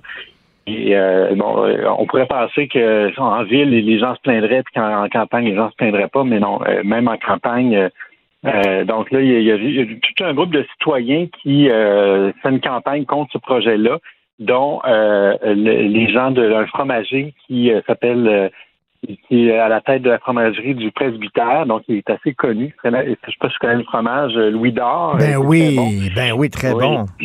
donc lui, c'est quand même assez exceptionnel d'avoir quelqu'un comme ça, un entrepreneur qui s'oppose finalement à un autre entrepreneur et hmm. euh, qui dit que ben euh, on veut pas faire euh, entrer des rentrer des, des éoliennes dans la gorge. C'est-tu, Sylvain, c'est-tu parce qu'il trouve que c'est, c'est laid puis ça, ça défigure le paysage ou parce que ça fait beaucoup de bruit, par exemple, entre autres? C'est plus la question du bruit, c'est ce qui est mentionné. peut-être qu'il trouve pas ça beau non plus. C'est, beau de loin, les éoliennes, mais quand tu as ça vraiment dans ta cour, ah. c'est une grosse colonne. tu sais. Mais le bruit, tu sais, ça, ça fait comme une vibration, une espèce de bourdonnement constant. Et euh, il y, a une agricultrice qui témoigne, qui dit ben là, moi j'ai des animaux, puis j'ai peur que ça les, ça les perturbe et tout ça. Euh, puis évidemment, c'est pour eux les, animaux, c'est leur revenu aussi. Donc si ça perturbe les animaux qui sont moins productifs par la suite, euh, c'est pas une bonne chose évidemment. mais ça me fait penser un peu à l'histoire dont on parlait hier les, agriculteurs qui veulent euh, utiliser leur fumier pour faire du gaz naturel, ben c'est un autre processus, ben une façon de se verdir et de d'aider l'environnement. Puis l'éolien, c'est la même chose, mais là, le, le, diable est dans les détails, comme on dit. Puis ben euh, oui, c'est beau sur papier de mettre des éoliennes partout au Québec pour euh, être moins dépendant du, du, pétrole, mais il y a quand même des conséquences à ça. Puis ben là, si on veut euh, augmenter la production éolienne, ben, il va falloir en mettre des éoliennes quelque part, puis on peut pas toutes les mettre en Gaspésie. Donc, veux, veux pas, on va se rapprocher des zones habitées ou des zones agricoles. Puis ben là, c'est un débat de société, dans le fond, qu'on doit faire. Euh, comment on va comment on va se décarboner puis euh, comment on va produire cette électricité. Ben c'est ça, tu sais, parce que là on dit euh, on a besoin d'hydroélectricité. Puis là, imagine là, euh, tu sais, le virage, là, les gens ils vont avoir de plus en plus de gens avec des autos électriques. Là. Ben tu sais, on a besoin d'hydroélectricité. Et là, ben là, on veut pas arracher des barrages parce qu'il y a des environnementalistes qui disent non, on est contre ça. les éoliennes, les agriculteurs vont dire on n'en veut pas sur notre terrain. on fait quoi? Oui, exactement. La, question est tout entière et je pense que euh, si on veut faire le, virage vert, il va falloir que les, les policiers prennent la, euh, le taureau par les cornes puis vraiment euh, nous vendre ça de façon très séduisante puis convaincre les gens, prendre le bâton de pèlerin, un peu comme on faisait à l'époque pour l'indépendance du Québec, je sais pas. Mais qu'on, non, mais tu sais, il faut, il va falloir faire de la promotion autour de ça puis dire aux gens, oui, il va y avoir des inconvénients, mais voyez aussi les avantages. On va avoir une meilleure qualité de l'air, on va avoir moins de pollution. Euh, c'est sûr qu'on peut pas, il n'y a rien en vie, on n'a rien pour rien. Tu sais. Oui, c'est ça, Sylvain, mais tu sais, euh, au Québec, il y en a des endroits là, qui sont pas habités. Là, des fois, tu peux rouler pendant des heures et tout ce que tu vois, c'est des lacs puis du bois, puis des lacs puis du bois. Euh, pourquoi on met pas les éoliennes dans des, endroits loin des habitations, puis après ça, on, mm. achemine l'hydroélectricité produite par les éoliennes avec des fils, ou je sais pas, c'est-tu possible, ça? C'est une bonne question. Je, sais qu'il y avait un très beau projet dans la région de Québec, la Seigneurie de Beaupré, il avait mis je sais pas combien d'éoliennes, plusieurs centaines, je crois, et c'était un, un, endroit très venteux et pas habité. Donc, c'était parfait, puis c'était pas trop loin en plus des zones urbaines. Donc, euh, mais je pense que d'aller mettre des éoliennes, euh, c'est trop loin à un moment donné des zones urbaines, mais là, ça coûte cher de passer les fils et tout ça. Donc, un modèle économique aussi, mais est-ce qu'il va falloir se dire, bon, ben oui, on fait des éoliennes, mais on les met plus loin. Mhm. Oui, ça va coûter plus cher, mais au moins, on ne dérangera pas les gens. Je pense que ce débat-là n'a pas eu lieu encore sur la façon de faire mhm. ce virage vert-là. Tout à fait. Non, et, souviens-toi la ligne Hertel des cantons, euh, Sylvain, là. Euh, on avait passé une ligne électrique là, dans, sur des terrains, euh, des terres agricoles. Les fermiers étaient en maudit. finalement, ils se sont tournés vers les tribunaux. Les tribunaux leur ont donné raison et avaient demandé à Hydro-Québec de démanteler cette ligne-là. Et finalement, le gouvernement du Québec, qui était le gouvernement péquiste, avait voté une loi, ce qui est très rare, une loi, comment tu avais appelé ça, rétroactive, qui fait que ben, finalement, on avait le droit On a changé la, la loi du passé, puis ça nous donne le droit de, de garder cette ligne-là. Est-ce que Hydro-Québec va, va faire ça puis l'imposer de force? Ah ben, euh, ça, ça, on- je pense qu'on va peut-être arriver à des situations comme ça, effectivement, si on veut arriver à un bilan euh, carbone euh, Ben négatif ou neutre. Euh, Michel Gérard, euh, dans sa chronique, dit on s'est enrichi grâce à PCU. Écoute, euh, ma fille euh, travaillait euh, dans un restaurant euh, comme serveuse, puis lors de la pandémie, elle a reçu de la, PT de la PCU, puis elle faisait plus d'argent à pas travailler euh, que- qu'en travaillant. Elle, elle l'aimait, du Justin Trudeau, elle l'aimait beaucoup, là.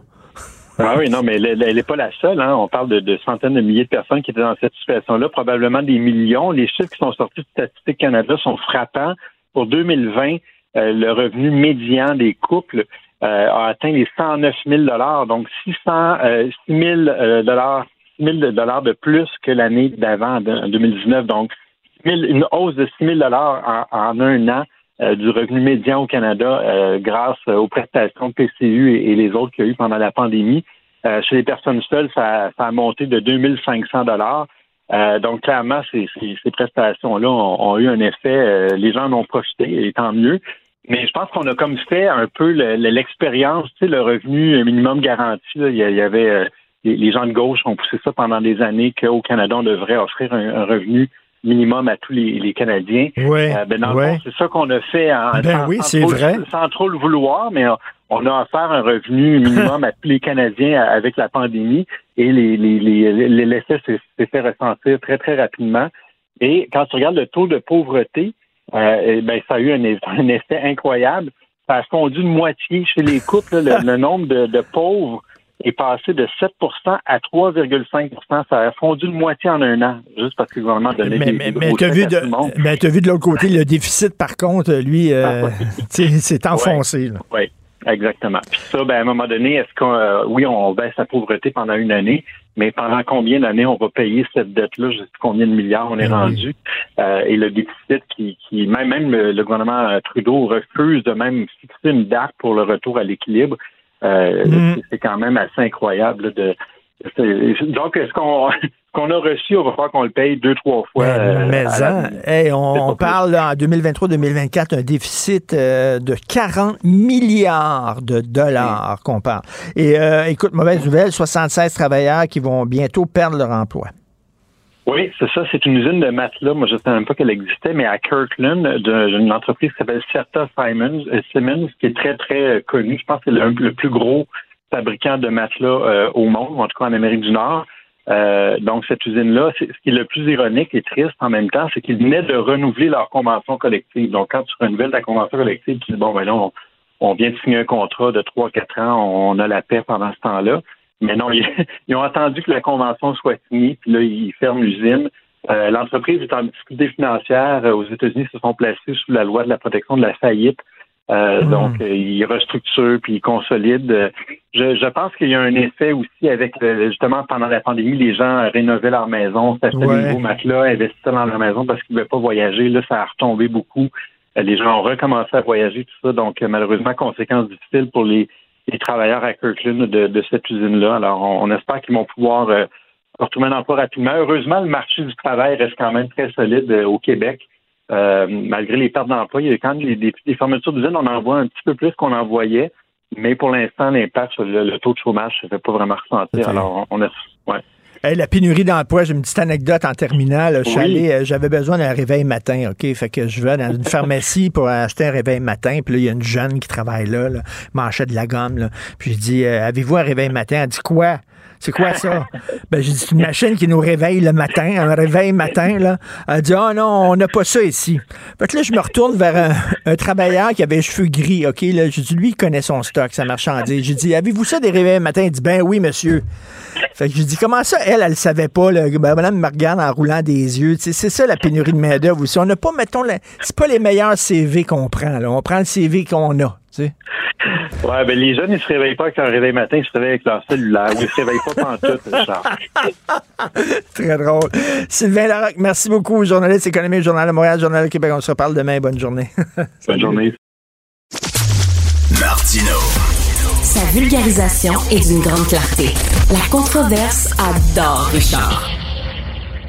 C'est comme ça. Youpi! Oui, bon, d'accord. Ouais. Puis, d'un côté, évidemment, bon communicateur. Mais de l'autre côté, communiquer quoi au juste? Et pourtant... Un sociologue, pas comme les autres. Joseph Facal. Alors, Joseph, si tu te poses des questions, si tu as quelques craintes et des inquiétudes face à l'arrivée euh, massive de 500 000 immigrants par année, ça doit être parce que tu es un adepte du complot du grand remplacement. Tu dois être un gars d'extrême droite. Tu dois écouter des chants nazis à la maison.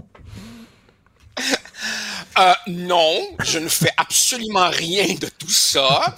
Et, pourtant, oui, je m'inquiète, car, euh, Richard, tous ces gens qui, dans la foulée euh, de notre reportage sur le projet de doter le Canada de 100 millions d'habitants en 2100, ont voulu minimiser en disant, mais non, ce n'est qu'un scénario, ce n'est qu'une projection, ce sera dans 77 ans. Eh ben, c'est pas compliqué, Richard. Fais une règle de trois à 500 000 immigrants par année, qui est le chiffre réel confirmé par le gouvernement canadien pour la prochaine année. Fais une règle de trois, puis t'arrives à cette croissance exponentielle-là. Alors évidemment, ce qui est absolument formidable, comme tu le notes, c'est de regarder les réactions à cela depuis 48-72 heures. Alors évidemment, chez les partis politiques, c'est euh, silence radio ou presque, mais chez nos concitoyens, Richard, moi, je suis fasciné par l'extraordinaire capacité des Québécois à se raconter des histoires sur eux-mêmes. Ah, quand Trudeau sera pas là. Ah, si nous, les Québécois, on était plus ceci ou plus cela. Ah, si Poilièvre. C'est extraordinaire. Écoute, Jean- euh, Joseph, se j'ai même- Joseph, j'ai même entendu qu'est-ce que tu veux que ça te fasse, toi, tu seras pas là en 2100. Ah tu vas oui, être mort. ben, c'est ça, tu vois. Euh, Alors, on est vraiment, on est les, champions du monde pour nier le réel, parce qu'évidemment, euh, que veux-tu, euh, affronter le réel, c'est souvent c'est souvent pénible. Alors, écoute, on est vraiment devant la noyade programmée euh, du, du peuple québécois. Trudeau fils veut parachever ce que Trudeau père avait commencé et bien avant lui, le rapport Durham d'il y a 200 ans devient prophétique. Et ça, évidemment, ça interpelle chacun d'entre nous. J'ai pas pu m'empêcher d'avoir un, un, un- un soupir de, de, de résignation quand j'ai entendu la ministre de l'immigration du Québec dire ah ben nous on se laissera pas imposer notre seuil comme si ça changeait quoi que ce soit. Euh, Je, suis sûr que les- dans des couloirs euh, du Parlement à Ottawa, ça doit trembler dans leur, dans leur culotte hein, de voir Mme Fréchette taper du pied et rouspéter. Oh, qu'ils doivent avoir Ah. Écoute, peur. Richard. Non, écoute, Richard, euh, c'est, c'est, le festival du n'importe quoi depuis 48 heures. J'ai même lu à plus d'une reprise des gens dire non, non, le problème, c'est pas le fédéral, le problème, c'est la dénatalité, hein. C'est parce qu'au Québec, on fait pas assez d'enfants. Richard, sérieusement, tu veux faire quoi en 2023 pour convaincre les gens de faire plus d'enfants? Ramener les curés à la maison? Sérieusement, là. Sérieusement. As-tu vu au Québec depuis quelque temps, toutes les questions identitaires maintenant doivent avoir la bénédiction du ministre de l'économie? C'est-à-dire que, hey, euh, on a besoin de franciser les travailleurs temporaires. Ben non, on est en pénurie de main-d'œuvre. On a besoin de travailleurs. Là, Fitzgibbon dit non. Alors là, on dit, ben oui, mais tu il faudrait, je sais pas, faire telle affaire. Non, non. On dirait que Fitzgibbon, maintenant, c'est lui qui dirige le Québec, coudon? Ben écoute, euh, j'ai l'impression que, que Fitzgibbon euh, devient pour l'économie ce que Gaétan Barrette a voulu être un temps pour la santé. Le tsar, l'empereur, le, le, le- appelle ça comme tu veux. Et, et en plus, évidemment, tout ça repose sur du vent, Richard. Est-ce que tu veux que je te submerge d'études montrant que c'est un mythe de penser que l'immigration va résoudre la pénurie de main-d'œuvre. Sais-tu pourquoi? Parce que ces nouveaux immigrants, ils consomment des services. oui. Donc oui, ils comblent certains emplois, mais il stimule la demande pour d'autres emplois. Alors évidemment, on a une crise du logement, on a une crise d'accès aux soins de santé, on a des problèmes de réussite éducative, on a des problèmes de francisation. À Montréal, on a des problèmes de criminalité et on pense que ouvrir les vannes va régler tout ça. Franchement. Oui, et, franchement. et toi, Et- dans- dans- évidemment, Vas-y. en, en- en plus, évidemment, il y a des connards qui euh, s'accrochent encore à cette idée qu'il y aurait un lien quelconque entre la taille d'un pays et sa prospérité, alors qu'en fait, si tu regardes les classements des pays les plus prospères au monde, ce sont généralement des petits pays qui ont accès à des grands marchés voisins, mais des petits pays qui, ben oui, contrôlent leurs frontières et contrôlent leurs flux migratoires. Mais au Québec, on est les champions mondiaux pour refuser de regarder la réalité. Parce que regarder la réalité, ça suppose assumer ses responsabilités et qu'on a de la misère au Québec à assumer nos responsabilités. Et Enfin, Denis- voilà. Denis- Denis- Un édito de mauvaise humeur. Denise Bombardier me disait hier que les Québécois se sentaient toujours jugés par le regard de Dieu. Et maintenant, on se sent jugé par le regard des fédéralistes qui vont nous dire, ben là, attention, t'es raciste, attention, t'es intolérant. Et aujourd'hui, dans ta chronique très intéressante, tu prends l'exemple des Danois au Danemark en disant, ben eux autres, on dit, regarde, on va prendre les mesures qui s'imposent pour faire face à la crise migratoire qui frappe tous les pays en Europe, là. En fait, en, en- en Europe, on, on- on s'aperçoit que tu as une partie de la gauche qui vit encore au pays des licornes, mais tu as une autre partie de la gauche qui commence à se réconcilier avec le bon sens. Et c'est justement dans les pays où la question migratoire fait établit une sorte de consensus un petit peu transversal de la gauche à la droite qu'on réussit avec des difficultés à gérer ces problèmes. Autrement dit, c'est pas une affaire de méchante droite que de dire tout simplement un pays a une capacité d'accueil limitée. On peut-tu respecter cette capacité d'accueil? Mais évidemment, euh, ici, euh, au Canada, c'est la sainte alliance entre le fédéralisme, euh, le wokisme qui voit du racisme partout et bien entendu le gigantesque éléphant dans la pièce qui est que pour les fédéralistes québécois, l'immigration, c'est un réservoir de vote. Que serait le Parti libéral du Québec Ben oui. sans le vote des gens nés à l'extérieur? Ben oui. Euh, é- é- écoute, tu dis euh, au Danemark, donc, on a, euh, on a eu une, une politique, on a adopté une politique assez, euh, assez rigoureuse sur l'immigration. Ça a été adopté par un gouvernement de droite, mais quand le gouvernement de droite a été défait et qui été remplacé par des gouvernements de gauche, ils ont maintenu cette politique-là parce Ben que ça oui. faisait Et- consensus dans le pays. Absolument. Et, la, petite note dont je parle, que j'ai lue, qui est passionnante, explique que la méchante extrême droite, elle s'est effondrée au Danemark. Pourquoi? Parce qu'elle ne peut pas surfer sur l'immigration. Pourquoi? Parce que le contrôle des frontières fait largement consensus dans la classe politique. Alors, alors que aux pays voisins, la Suède, la gauche vit encore au pays des licornes sur la question de l'immigration. Et donc, évidemment, les gens dans l'incertitude, dans l'insécurité, vont vers un discours de droite un peu plus dur. Autrement dit, on finit toujours par récolter ce qu'on sème. Mais en quoi c'est c'est de droite, en quoi c'est extrême, en quoi c'est raciste, en quoi c'est intolérant, xénophobe de dire il faut accueillir des gens, mais prendre compte de nos, moyens de les accueillir, prendre compte de notre capacité d'accueil? En quoi c'est méchant de dire ça? Mais, mais tout simplement, euh, Richard, parce que le wokisme fonctionne comme une religion. Et le propre des religions, c'est d'écarter les faits.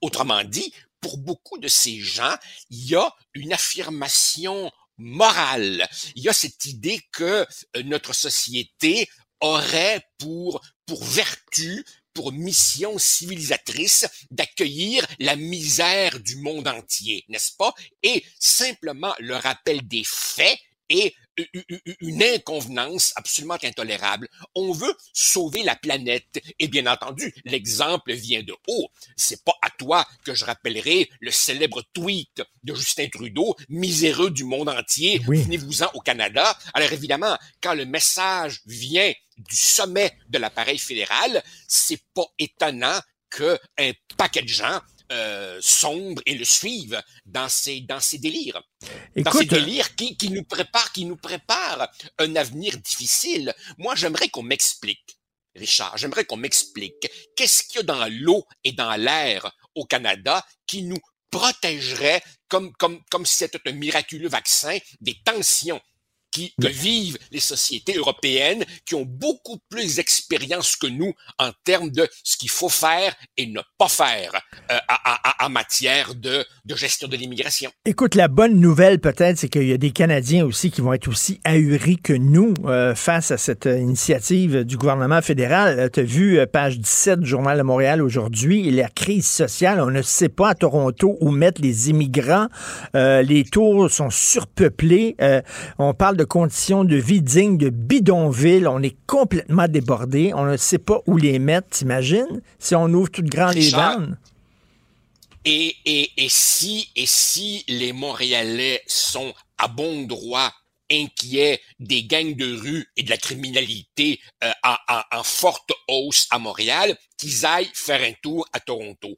C'est ce qui se dessine pour nous, avec évidemment en prime l'affaiblissement euh, du caractère français du Québec, qui ne pourra pas être maintenu avec un tel euh, déferlement migratoire. Oh, d'ailleurs, et en passant, permets-moi un coq à l'âne pour ta jeune fille de tout à l'heure qui ne savait même pas ce qu'était un réveil matin. Je me demande, Richard, comment elle réagirait si elle voyait ceci. Regarde, un vieux téléphone noir à cadran.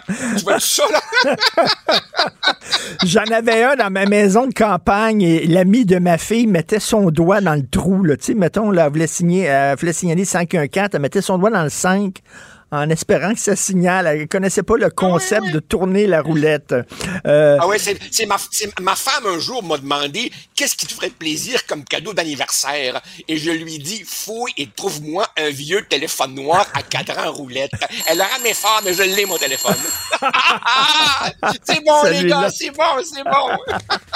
Euh, écoute, je, je, reviens rapidement parce que tu parlais là, tu vas te faire taper sur les doigts, mon cher Joseph, parce qu'il y a des gens qui disent il y a des gens qui vont dire Ah, ah, il vient de parler de gang de rue. Est-ce qu'il est en train de faire un lien entre l'immigration et la criminalité? Et tout ça? Et tu sais que ça, c'est radioactif parce que on nous dit tout le temps, on nous apporte tout le temps l'exemple de Danny Laferrière qui vient d'Haïti, qui s'est intégré, c'est une fierté du Québec, puis Kim Tsui, puis tout ça. Puis oui, oui, oui, il y a ça. Mais il y a des exemples aussi où ça allait moins bien. Ben oui. Peux-tu en parler? Bien entendu, écoute, la, la, la, la criminalité, euh, elle est présente dans, dans tous les groupes ethniques, n'est-ce pas? Je veux dire, on a eu, on a eu nos, nos, nos bons petits criminels canadiens-français, Mom Boucher et, et, et, le clan du Bois. Tu pouvais pas avoir plus pure laine que ça.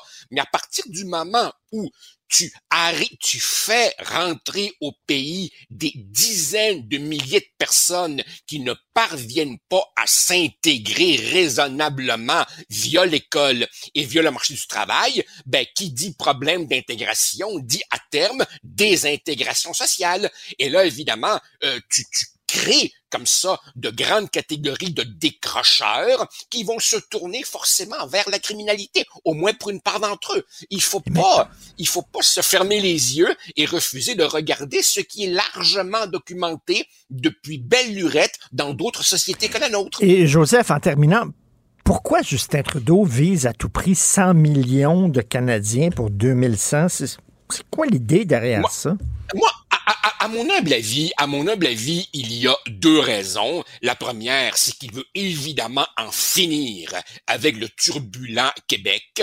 Et la meilleure manière de faire ça, c'est tout simplement de acadianiser le Québec. Je m'excuse pour nos frères acadiens, mais de transformer la différence québécoise en une sorte de folklore résiduel. Et l'autre, euh, l'autre, je crois, objectif, c'est un pur fantasme qui est de faire en sorte de faire accéder le Canada au rang des, des, des puissances, ce qui est évidemment risible, parce que même à 100 millions, bon, ce serait assurément la fin euh, de, de, de l'aventure française euh, en Amérique en tant que réalité viable, mais même à 100 millions en 2100, le Canada serait encore loin, loin, loin des, des, des, des, poids lourds démographiques du monde. Je pense que c'est un pur fantasme idéologique. Ta première théorie, euh, j'ai écrit là-dessus, moi, en disant le fils parachève l'œuvre commencée par son père. C'est-à-dire son père, avec la Charte des droits, dit au Québec, maintenant, il n'y a plus de nation, il n'y a plus de peuple. Vous n'êtes qu'une une série d'individus euh, lâchement reliés par une charte de droits, et c'est tout. Et l'autre parachève en disant, on va ouvrir les vannes de l'immigration. Est-ce que c'est du complot, ça? Est-ce que c'est du complotisme de dire ça? Est-ce que je vois des choses qui n'existent pas? Richard, il y a une différence à faire entre complot et complotiste. Le complotiste, c'est quelqu'un qui explique tout par les complots, qui voit partout des conspirations. Autrement dit, c'est quelqu'un qui refuse le hasard. Si quelque chose survient, c'est parce qu'il y a quelqu'un quelque qui tire les ficelles en tout temps, en tout temps. Mais cela dit, des vrais complots, ça existe. Autrement dit, des gens qui de manière plus ou moins déguisée, ont des intentions euh, négatives, funestes, belliqueuses, appelle ça comme tu voudras, ben ça existe. Et c'est, c'est pas du complotisme, n'est-ce pas, que de dire qu'il y a à Ottawa, dans la mouvance du Parti libéral du Canada, des gens qui, depuis des décennies, mènent un combat acharné contre le caractère français du Québec. J'entends. C'est euh, une pure réalité. J'entends Yves Boisvert et Alexandre Boulris crier euh, dans leur bureau. Euh, merci. Mais ils crieront, ils crieront, je m'en fous totalement. merci Joseph Facal et ta chronique qu'il faut absolument lire. Les Danois sont-ils tous des racistes ou des peureux? À lire absolument? Bonne journée, on se parle de cinéma vendredi.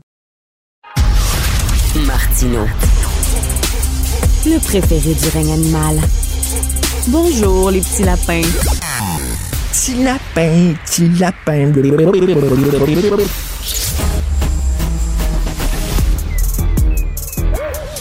Mathieu Bocoté. Il représente un segment très important de l'opinion publique. Richard Martineau. Tu vis sur quelle planète? La rencontre. Je regarde ça et là, je me dis, mais c'est de la comédie. C'est hallucinant. La rencontre. Bocoté. Martineau.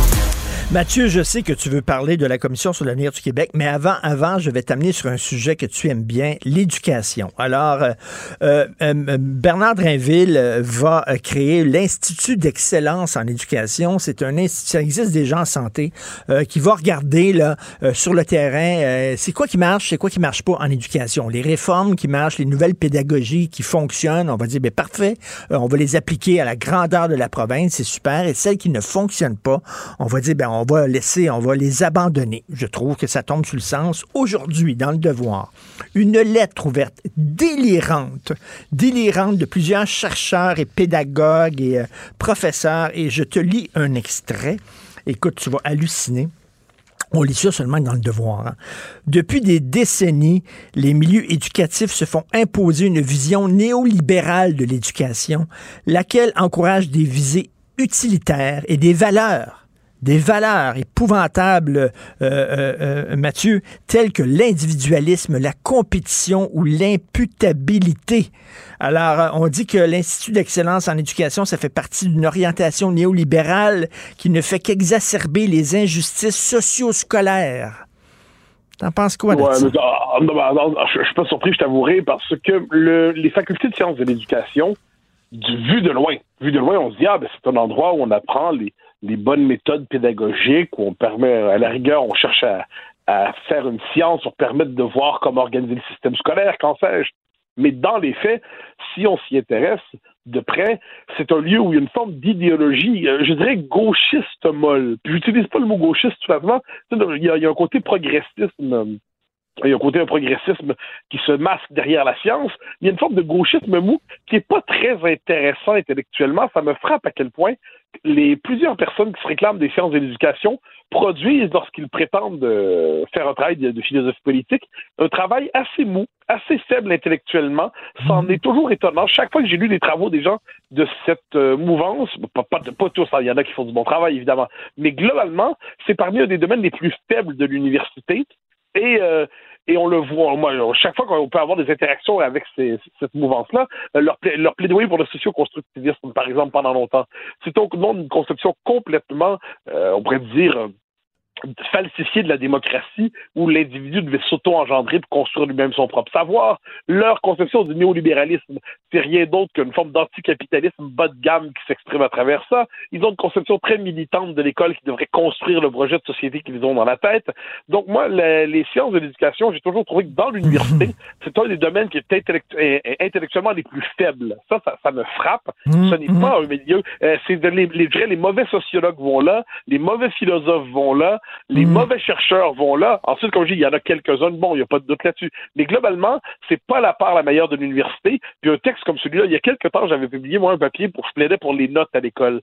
Et là, il y a une prof, mais d'une nullité épouvantable. Le, son nom m'échappe, puis je m'en rappellerai, je ne le dirai pas pour ne pas la blesser, mais d'une nullité épouvantable qui avait vu là-dedans, mais elle avait fait une, une critique ça avait l'air d'un texte qui était paru, qui serait paru dans un, journal de secondaire 5 ou de première année de cégep dans un cours de journalisme sur le mode je donne mon opinion aujourd'hui.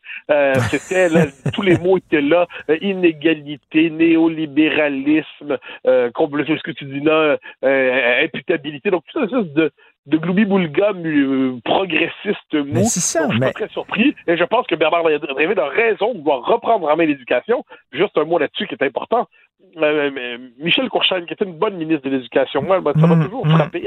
Elle, elle, elle- je, je suis en désaccord avec elle sur le- son, son choix national, mais en, en, en éducation, elle avait une bonne tête. Puis elle avait eu cette formule en disant je, je sais ce qui se passe dans nos écoles, j'ai des informateurs à l'extérieur du ministère de l'Éducation.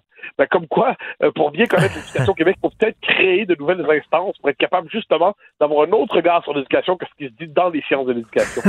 Je reviens à ce texte-là et je partage ce que tu dis sur Michel Courchaine. C'était vraiment une bonne, très bonne ministre. Donc, dans ce texte-là, on dit que, bon, on parle de valeurs néolibérales telles que l'imputabilité. Euh, ben, moi, je trouve ça bon que des, des, des, des professeurs soient Non, non, imputables, qu'ils rendent des comptes. Et attends une minute, et la, et la compétition, c'est néolibéral. Et, et- tu vois, là, là, je vois, là, on voit, là, la moitié des étudiants de fin de secondaire qui euh, coulent leurs examens de français. Et là, on cherche une solution. On cherche une solution partout. Elle est là, la solution. Elle est là. C'est la dictée, bordel. La dictée. Bon Dieu, pourquoi? Non, non, là, la dictée, ben non, c'est épouvantable, c'est- régressif, c'est réactionnaire. Non, mais regarde, les vieilles méthodes pédagogiques, quoi qu'on en dise, étaient des méthodes qui fonctionnaient. Je veux dire, globalement, la dictée, globalement, la lecture, globalement, le silence en classe, globalement, le respect pour le professeur, globalement, chercher à canaliser son attention sur ce qui se passe dans la classe. Globalement, s'il y a des troubles faits dans la classe qui empêchent la classe de fonctionner normalement, eh bien, on le met de côté. Désolé, il n'y a pas un droit fondamental aux troubles faits de paralyser l'enseignement dans une classe. Euh, valoriser la- la- la- le français par la littérature, euh, valoriser l'histoire par une connaissance rigoureuse de l'histoire et non pas la déconstruction de l'histoire, valoriser la géographie. Il y a les, puis bon, je dirais un, un bon professeur par ailleurs. L'enseignement, il y a un peu de technique là-dedans, je suis prêt à l'admettre. Il y a surtout beaucoup d'art. Pour moi, l'enseignement, ce n'est pas une science, c'est un art. C'est une vocation. C'est une vocation, il y a un côté théâtral là-dedans. Et il y a des gens qui sont faits pour enseigner, puis d'autres qui ne le sont pas. C'est comme ça. On peut par ailleurs devenir un meilleur prof avec les années, mais il y a des gens qui sont pas faits pour ça. Et là, l'espèce de le, le- le domaine des sciences de l'éducation, je le disais plus tôt, qui a cherché à techniciser la formation d'enseignement euh, d'enseignants euh, et faire en sorte qu'on, comme pro- production à la chaîne industrielle d'enseignants, ça fonctionne pas comme ça. Euh, moi, je suis de ceux qui plaident, par exemple, pour que si tu as un bac en histoire, une maîtrise en histoire, tu fais un six mois de formation pédagogique, d'accord, puis là, tu peux aller enseigner. Moi, ceux qui l'idée comme quoi il faudrait obligatoirement un bac en enseignement de l'histoire, un bac en enseignement du français, pourrait l'enseigner. C'est encore une fois une des preuves de la confiscation de l'école par les sciences de l'éducation et leur méthode pédagogique qui bien souvent relève, à mon avis, davantage de la sorcellerie que de la science. Mais là, la dictée, le, le par cœur, là, régulièrement, tous les jours, j'avais des dictées. Là, puis c'est comme ça que tu apprends la langue française, c'est en écrivant. Puis bon, et là, on dit non parce que ça stresse les étudiants. Et puis bon, il y a des étudiants qui vont réussir et d'autres qui ne réussiront pas. Donc, c'est mauvais pour l'estime d'eux-mêmes et la Ah, non, mais ça, c'est- oui, compétition. Ben, ben, ben, tu le dis, c'est l'estime de soi. Là, c'est la philosophie de l'estime de soi. Je m'excuse, mais l'estime de soi doit correspondre à une réalité et à des accomplissements. Dire que quelqu'un qui est, je, donne un exemple. Euh, Lorsqu'on nous dit, par exemple, vous devez, ou euh, je, je l'applique sur la question de la diversité corporelle. On dit, ah, peu importe que vous soyez gros, petit, aimez-vous tel que vous êtes. Je m'excuse, là, mais moi, quand je me rendais à 300 livres, là, je trouvais que je je- j'étais pas sur le mode de l'estime de moi. Je me disais, ouais, bonhomme, il est temps que tu perdes du poids, parce que sinon, tu vas être plus proche du cachalot que de l'être humain. Bon. Et, et je parle de moi, là, je parle pas pour les autres. là. Mais quelquefois, être sévère envers soi-même, être euh, euh, dur envers soi-même, ne pas être complaisant envers soi-même, c'est une manière de se tenir dans la vie puis de se redresser quand on s'affale. Puis chacun ses problèmes. Quelqu'un qui est très mauvais en français, mais ne devrait pas être fier d'être mauvais en français, puis ne devrait pas être indifférent au fait d'être mauvais en français.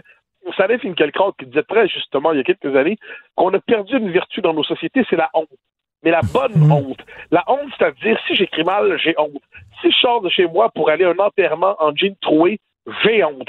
Si je suis avec la passie au restaurant, je fais honte au mien parce que je parle que, que je, je, je tonitru et je, je parle comme une, comme, comme une espèce de, comment dire, de, de barbare en liberté, ben, je devrais avoir honte. et- et si, euh, si un soir et, si un soir des amis, je prends trop de vin puis je déconne un peu, ben, le lendemain euh, j'ai honte. Tu sais, c'est- c'est c'est Oui, bien la honte aussi. sur leur téléphone pour t'exprimer. Exactement, Oui. il y a des vertus civilisatrices, mais là, euh, il y a, il y a, il y a une d'exigence de l'estime de soi, la pédagogie de l'estime de soi, l'égalitarisme niveleur, le fait que personne ne doit jamais se sentir que l'autre est meilleur que soi, et ainsi de suite.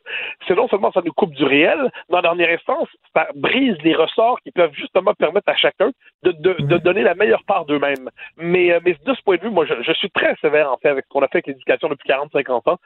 Pas seulement au Québec, hein. Partout en Occident, on a imposé des méthodes pédagogiques nouvelles complètement tordues, croyant d'avoir des méthodes émancipatrices, et dans les faits, on a tué l'école. On a tué l'école et on n'est pas à la veille de la reconstruire avec les méthodes qui, pour l'instant, y dominent encore. Exactement. Écoute, euh, à un moment donné, euh, tout est dans tout. Tout se tient. À un moment donné, on parlait de vêtements, toi et moi, parce que tu as fait bon, la, la page couverture d'un magazine qui s'appelait Dandy, et ton nouveau look euh, vestimentaire. Et tu sais, je te disais, quand on est habillé en mou, on pense mou. On vit mou. Les gens qui veulent le télétravail, ben télétravail en mou chez toi, tu travailles mou. Tu travailles pas dur. Ah, C'est comme ça, je pense, je moi. Mais je suis absolument d'accord. Pendant la pandémie, ça m'avait frappé. euh, ça, à un moment donné, je me disais, là, on est tous habillés en mou tout le temps. Puis moi, je me disais, que, bon, je reprends ta formule, j'avais la même. Je disais, qui, qui, qui, qui s'habille en mou pense en mou. Un moment donné, quand on sort de chez soi, puis on, a le souci de l'autre, ça, ça vient ensemble. On a le souci de l'autre. On s'habille bien parce que parce qu'on a le souci de s'habiller correctement, mais aussi pour les autres. En tant que dans une société, il y a toujours il y a une considération minimale pour ceux qui nous entourent. Mais tout ça, ça finit par nous tirer vers le haut. Mais effectivement, si on vit dans la logique du télétravail jusqu'au bout, moi, je redoute ce monde où on se lève le matin, là, on sort pas de chez soi, on passe la journée en pyjama, on commande de la bouffe. Ensuite, si on veut parler à des gens, on est sur les réseaux sociaux. Ensuite, si on veut voir des amis, on leur parlera sur Facebook. Ensuite, si on veut un divertissement, on va regarder Netflix. Si on a faim, on veut faire une bouffe, on commande au resto. Puis le, le pire, le pire, c'est ceux qui veulent à tout prix avoir euh, une vie intime en sentimentale vont passer par Tinder. Non mais mais, mais c'est la catastrophe ambulante, c'est pas un monde ça. Ce n'est pas un monde et pourtant c'est le monde dans lequel nous sommes de plus en plus destinés à évoluer. Ce qui nous amène, tu vas voir le détour que je prends, ce qui nous amène à la Commission sur l'avenir du Québec. Alors, euh, parce que le Québec est mou, hein, on se comporte de façon molle face à Ottawa. Est-ce qu'à un moment donné, on va relever l'échine? Je trouve la CAQ très molle. On dirait que la CAQ avait des... On va répatrier les pouvoirs et là, ils ont comme oublié ça en disant, ben ça fonctionne pas, c'est correct, on va parler d'économie maintenant. Ben, ben, ben, justement, ils sont dans l'estime de soi eux-mêmes. C'est pas grave, dans le fond, puis on s'aime quand même. non, ouais. moi, euh, Paul Plamondon a proposé une nouvelle commission Bélanger-Campo. On s'en souvient, Bélanger-Campo, c'est après l'échec de Meach en 90, c'est une commission qui est mise en place pour penser l'avenir politique du Québec. Là, quand on regarde la question de l'immigration avec le, le- le remarquable dossier du journal sur euh, l'initiative du siècle, on sait là, désormais ce qu'on a devant soi. On on- l'avenir du français, on sait ce qui est devant nous. L'avenir politique dans la fédération, du, du Québec dans la fédération, on sait ce qu'il y a devant nous. On les a, les données. Mais je pense que là, chacun est obligé, est appelé à se prononcer sur cette réalité. Et ça veut dire quoi concrètement? Ça veut dire une grande commission nationale où, ch- où chacun serait amené, au-delà de sa position partisane immédiate, à présenter sa vision de l'avenir du Québec dans des paramètres démographiques et linguistiques qui sont les nôtres pour le siècle à venir. Et je pense que c'est absolument... C'est le PSTP a lancé ça comme idée, mais je crois que François Legault devrait se l'approprier très rapidement. Ça permettrait, peut-être même à lui et son parti, de faire une, une évolution, parce que pour l'instant, la CAQ, la réaction de Christine Fréchette est assez gênante. hein. Euh, lorsqu'elle, nous dit Ah ben moi je, vois pas d'intérêt pour la souveraineté en ce moment. Là, on a dit, on a, on a- Madame Fréchette, la question, pas savoir s'il y a un intérêt ou non. C'est vous, là, vous, vous êtes un leader politique, vous voyez les chiffres. Est-ce que vous pensez que c'est tenable pour le Québec là-dedans? Si vous pensez que c'est pas tenable, votre rôle, c'est un leadership, c'est d'amener les Québécois vers là où ils devraient être, c'est-à-dire vers un, un plein destin national. Je suis assez choqué de voir le, le leadership de la CAQ s'effondrer comme ça en ce moment, alors que le contexte est plus fort que jamais pour que les Québécois se posent enfin quelques questions véritables. Écoute, ils le feront pas et ils feront pas la commission pour la simple et bonne raison que les fédéralistes n'ont rien à proposer. Rien, Ben oui, c'est le fait, vide en fait, absolu. dirais, en, en fait, tout ce qu'ils ont proposé aujourd'hui, c'est le, le consentement au déclin, le consentement au déclassement. Ils peuvent même plus faire croire qu'il y a un peu de jeu, un peu d'espace. Mais euh, Robert Laplante, le directeur de l'Action nationale, qui est un des grands intellectuels du Québec des 50 dernières années, pour qui j'ai une immense estime, Robert Laplante dit souvent qu'on est dans la logique au Québec de la dédramatisation des pertes. C'est-à-dire que dès qu'on perd du pouvoir, là, c'est pas grave. Le français perd des points, mais c'est pas grave. C'est la politique de l'autruche. Parce que si on décidait d'assumer clairement ce qui nous arrive, on serait obligé de faire l'effort pour nous, pour nous sortir, euh, sortir la tête de- du sable, puis faire un effort pour poser la question de notre avenir politique. Mais puisqu'on veut pas faire ça, parce que soit on est paresseux, qu'on a la trouille, qu'on croit qu'il y a le- quotidien qui compte, eh bien, qu'est-ce qu'on fait? On décide de dédramatiser les pertes, puis le jour où on, va disparaître comme peuple, on va dire, ben, ben c'est pas grave, on a quand même toffé pendant quelques siècles, ça valait la peine. Il y a quelque chose là-dedans d'un peu triste. Mais tu sais, euh, la moitié des étudiants de secondaire 5 qui coulent leur examen de français, est-ce que ça nous tente de continuer de survivre en français? Est-ce que on est, tu sais, on parlait de fierté, de, de fierté vestimentaire, d'estime de soi, de fierté de soi. Bon, on n'a pas de fierté de nous-mêmes au point de vue culturel. Je veux dire, c'est- on, on le voit là, année après année, les résultats en français, c'est pitoyable, puis ouf, bof. Non, on s'est déjà redressé. Le, chanoine Gros en 1910, je pense, je me trompe pas, ou début du, euh, du, du 20e siècle. Il regarde l'état de ce qu'on appelle la conscience historique canadienne-française. Voilà un peuple qui est devenu complètement étranger à lui-même, qui vénère des héros qui sont pas les siens, qui a plus sa propre histoire, qui est devenu étranger à la Nouvelle-France. Euh, d'ailleurs, pour ça, il va chercher à réhabiliter la Nouvelle-France en, en créant des mythes comme Dollard des Ormeaux et tout ça. Et le chanoine Gros dit on va chercher à réanimer la conscience d'un peuple qui est en train de s'oublier lui-même. Puis moi, ce que je pense, c'est qu'à chaque génération, il faut une petite minorité de gens qui ne cèdent pas, qui tiennent, quitte à se faire haïr par tous les euh, par tous les, les, les- chroniqueurs officiels du système fédéral et puis ceux qui veulent à tout prix se préserver leur place de bons bourgeois dans la presse. Bon, Ceux-là, là, c'est parfait. Mais une minorité qui ne cède pas, qui tient, qui abandonne pas, qui lâche pas, puis un moment donné, la génération qui suit, il y en a plus. La génération d'après, il y a une grande éclosion. Je pense qu'à chacun son rôle là-dedans. Notre rôle, c'est de tenir, et qui sait si les choses vont pas s'accélérer ensuite. Euh, je suis conscient, comme toi, que les Québécois, quelquefois, ont tendance à se détacher de leur propre identité.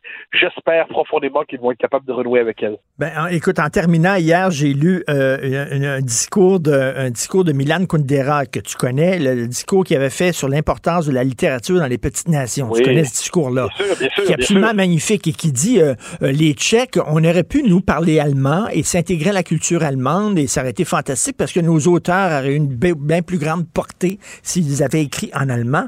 Non, on a décidé d'écrire en tchèque, mais pour qu'une nation subsiste, elle doit se mettre des objectifs élevés. Elle doit apporter quelque chose à la culture mondiale. Elle doit être exigeante envers elle-même.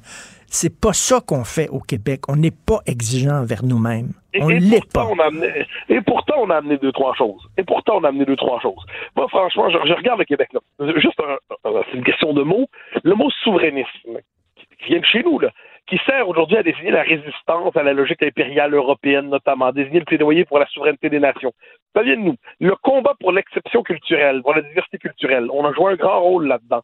La capacité d'une petite nation à résister à la fois au fédéralisme canadien, à l'Empire américain, sur quatre siècles tenir, il y a quelque chose d'exemplaire là-dedans. Euh, le patrimoine musical québécois. Moi, je suis fasciné ici, là, l'autre. Je te donne un exemple. Je suis à Paris, je suis dans mon, euh, mon, mon édifice, mon, mon immeuble. J'ai des fenêtres ouvertes. Là, il y a des gens qui travaillaient dehors. Là, qu'est-ce que j'entends? Rock voisine. Bon, c'est un acadien, tu me diras, mais quand j'entends rock voisine. Après ça, j'entends, non, mais ça, ça, ça, ça, faut pas le croire, là. j'entends une chanson des vilains pingouins. Donc, moi, j'adore les vilains pingouins. Mais, mais je pensais pas que les vilains pingouins, on les écoutait encore à l'extérieur des gens de ma génération. Voilà. Je sais pas qui, dans mon immeuble, écoute les vilains pingouins, mais j'entends ça quelque part à Paris.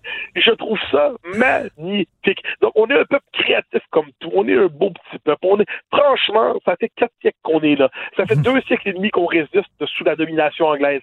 Et puis, on est encore là. Il, il en faudrait pas beaucoup pour qu'on se tienne debout. Mais bon, encore une fois, c'est une part de miracle, mais à ce miracle, je veux croire. Ah, attends, je te, je te reconnais. Tu vois toujours le verre à demi plein alors que j'ai tendance à le voir à demi vide. Merci beaucoup, Mathieu. On se reparle demain. Bonne journée. Salut. Bye bye. Pour une écoute en tout temps, ce commentaire de Mathieu Bock-Côté est maintenant disponible sur l'application Cube ou en ligne au cube.ca. Tout comme sa série Les idées mènent le monde, un balado qui met en lumière, à travers le travail des intellectuels, les grands enjeux de notre société. Cube Radio. Martino. Pour l'instant, nos avocats nous disent que tout est beau. Alors, nous parlons bien sûr avec Karine Gagnon, chroniqueuse politique au Journal de Montréal, Journal du Québec, directrice adjointe de l'information au Journal de Québec. Bonjour, Karine. Bonjour, Richard. Écoute, tu es d'accord avec José Legault? José Legault dit c'est bien beau euh, blâmer les autres pour nos échecs, euh, mais si on a de la difficulté, euh, entre autres, à franciser nos immigrants, c'est parce qu'on n'utilise pas tous les moyens qui sont à notre, à notre disponibilité. Ben écoute, c'est qu'on laisse aller la situation. Puis tu sais, là, tu parles de, de francisation des immigrants. euh, c'est vrai pour ce domaine-là, mais c'est vrai aussi pour euh, euh, plein de systèmes qu'on a chez nous euh, où est-ce qu'on laisse aller le français. Tu sais, je regardais cette semaine, ma collègue Daphné Dionvien a sorti un article pour dire que plus de la moitié des étudiants du- de la fin du secondaire ont échoué le test de français. Est-ce déprimant, Non, mais- ça?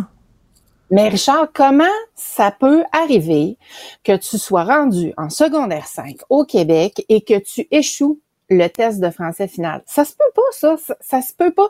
Tu sais, ce qui Mais- pourrait être acceptable, ça serait quoi? 15% d'échecs? Là, on est à plus de la moitié, imagine-toi. Mais que- comment on leur enseigne? Comment ils apprennent? Ça devrait pas être une priorité, ça, tu penses? Ça, là, ça veut dire que ça date pas d'hier, là, cette lacune-là. Parce Ben qu'ils oui. sont rendus à la fin du secondaire. Mais tu sais, on, on en voit à l'université qui savent pas écrire, des profs qui savent pas écrire. Mais elle, est où notre fierté? Elle est où notre fierté? René Lévesque, nous sommes quelque chose comme un grand peuple. Mais un grand peuple, là, il est fier de sa langue. Puis un grand peuple, il, il maîtrise sa langue. Je veux dire, vraiment, Ben, écoute, on ça commence. Oui, absolument, tu as raison. Puis ça commence par l'apprentissage de la langue. Si nous-mêmes, on sait pas écrire notre langue, on sait plus la parler, tu sais, on regarde là, euh, sur les réseaux sociaux, euh, dans les communications, à la télé même, le langage parlé, là, c'est, c'est comme un mélange d'anglais, de français. Si nous-mêmes, on n'est pas assez fiers pour la défendre, la protéger, la communiquer, l'enseigner, quelle leçon on peut donner au fédéral? Je veux dire, ça, là, c'est la base. Et, et- et le nombre de fois, et le nombre de fois, Karine, où euh, tu croises, ça t'est certainement arrivé dans ta vie. C'est un tabou de dire ça. Mais tu croises des immigrants qui parlent mieux français que des Québécois tricotés serrés qui sont nés ici. Ça arrive, ça. Des, des, des- des immigrants vietnamiens, par exemple, des, des- ben, bien sûr, des, des- des Haïtiens, tout ça, mais tu sais, euh, ou des, des- des Espagnols qui ont appris le français. Et on dirait qu'ils sont plus fiers de leur langue que nous autres. C'est drôle que tu dises ça parce que je, je, là, je termine ma session de maîtrise. Puis hier, je jasais avec une Cambodgienne qui, justement, a un excellent français. Puis, euh, bon, qui a grandi euh, au Québec, mais qui a un accent très euh, français de France. Et euh, elle me disait qu'elle était obsédée par la qualité du français. Elle remarque les fautes, tu sais, dans les travaux euh, des autres étudiants. là, puis elle se dit, mais comment ça, comment ça peut arriver, tu sais, donc... Euh, si on n'est pas capable de se pencher sur cet aspect-là de la transmission de la langue, on a un sacré problème là. Puis ça, ça part de chez nous, ça part de chez nous. Ça, là, c'est super important. Puis on dirait qu'on s'en préoccupe plus ou moins. Et tout à fait. Regarde aussi, là, ben, les, les, les, travailleurs temporaires là, qui viennent ici, là, on dit, ben, est-ce qu'on devrait exiger qu'ils connaissent le français? Puis là, M. Fitzgibbon dit non, non, non, parce qu'on est en pénurie de main-d'œuvre, puis on a besoin de. Bon. Tu sais, on a des outils, puis on les utilise pas. Ben, c'est ça, les travailleurs temporaires aussi, c'est une autre histoire, là. C'est qu'on les isole un peu, puis on sait pas trop ce qui arrive avec eux. Ça, il y a, tout, il y a toutes hmm. sortes de questions à se poser par rapport à ce phénomène-là. Mais tu sais, les gens qu'on accueille chez nous, comme, euh, tu sais, on a eu un cas, euh, je sais pas si tu te rappelles, on en avait discuté, là, ici, d'un restaurateur, d'un Coréen qui euh, affichait ses menus, puis son restaurant en anglais.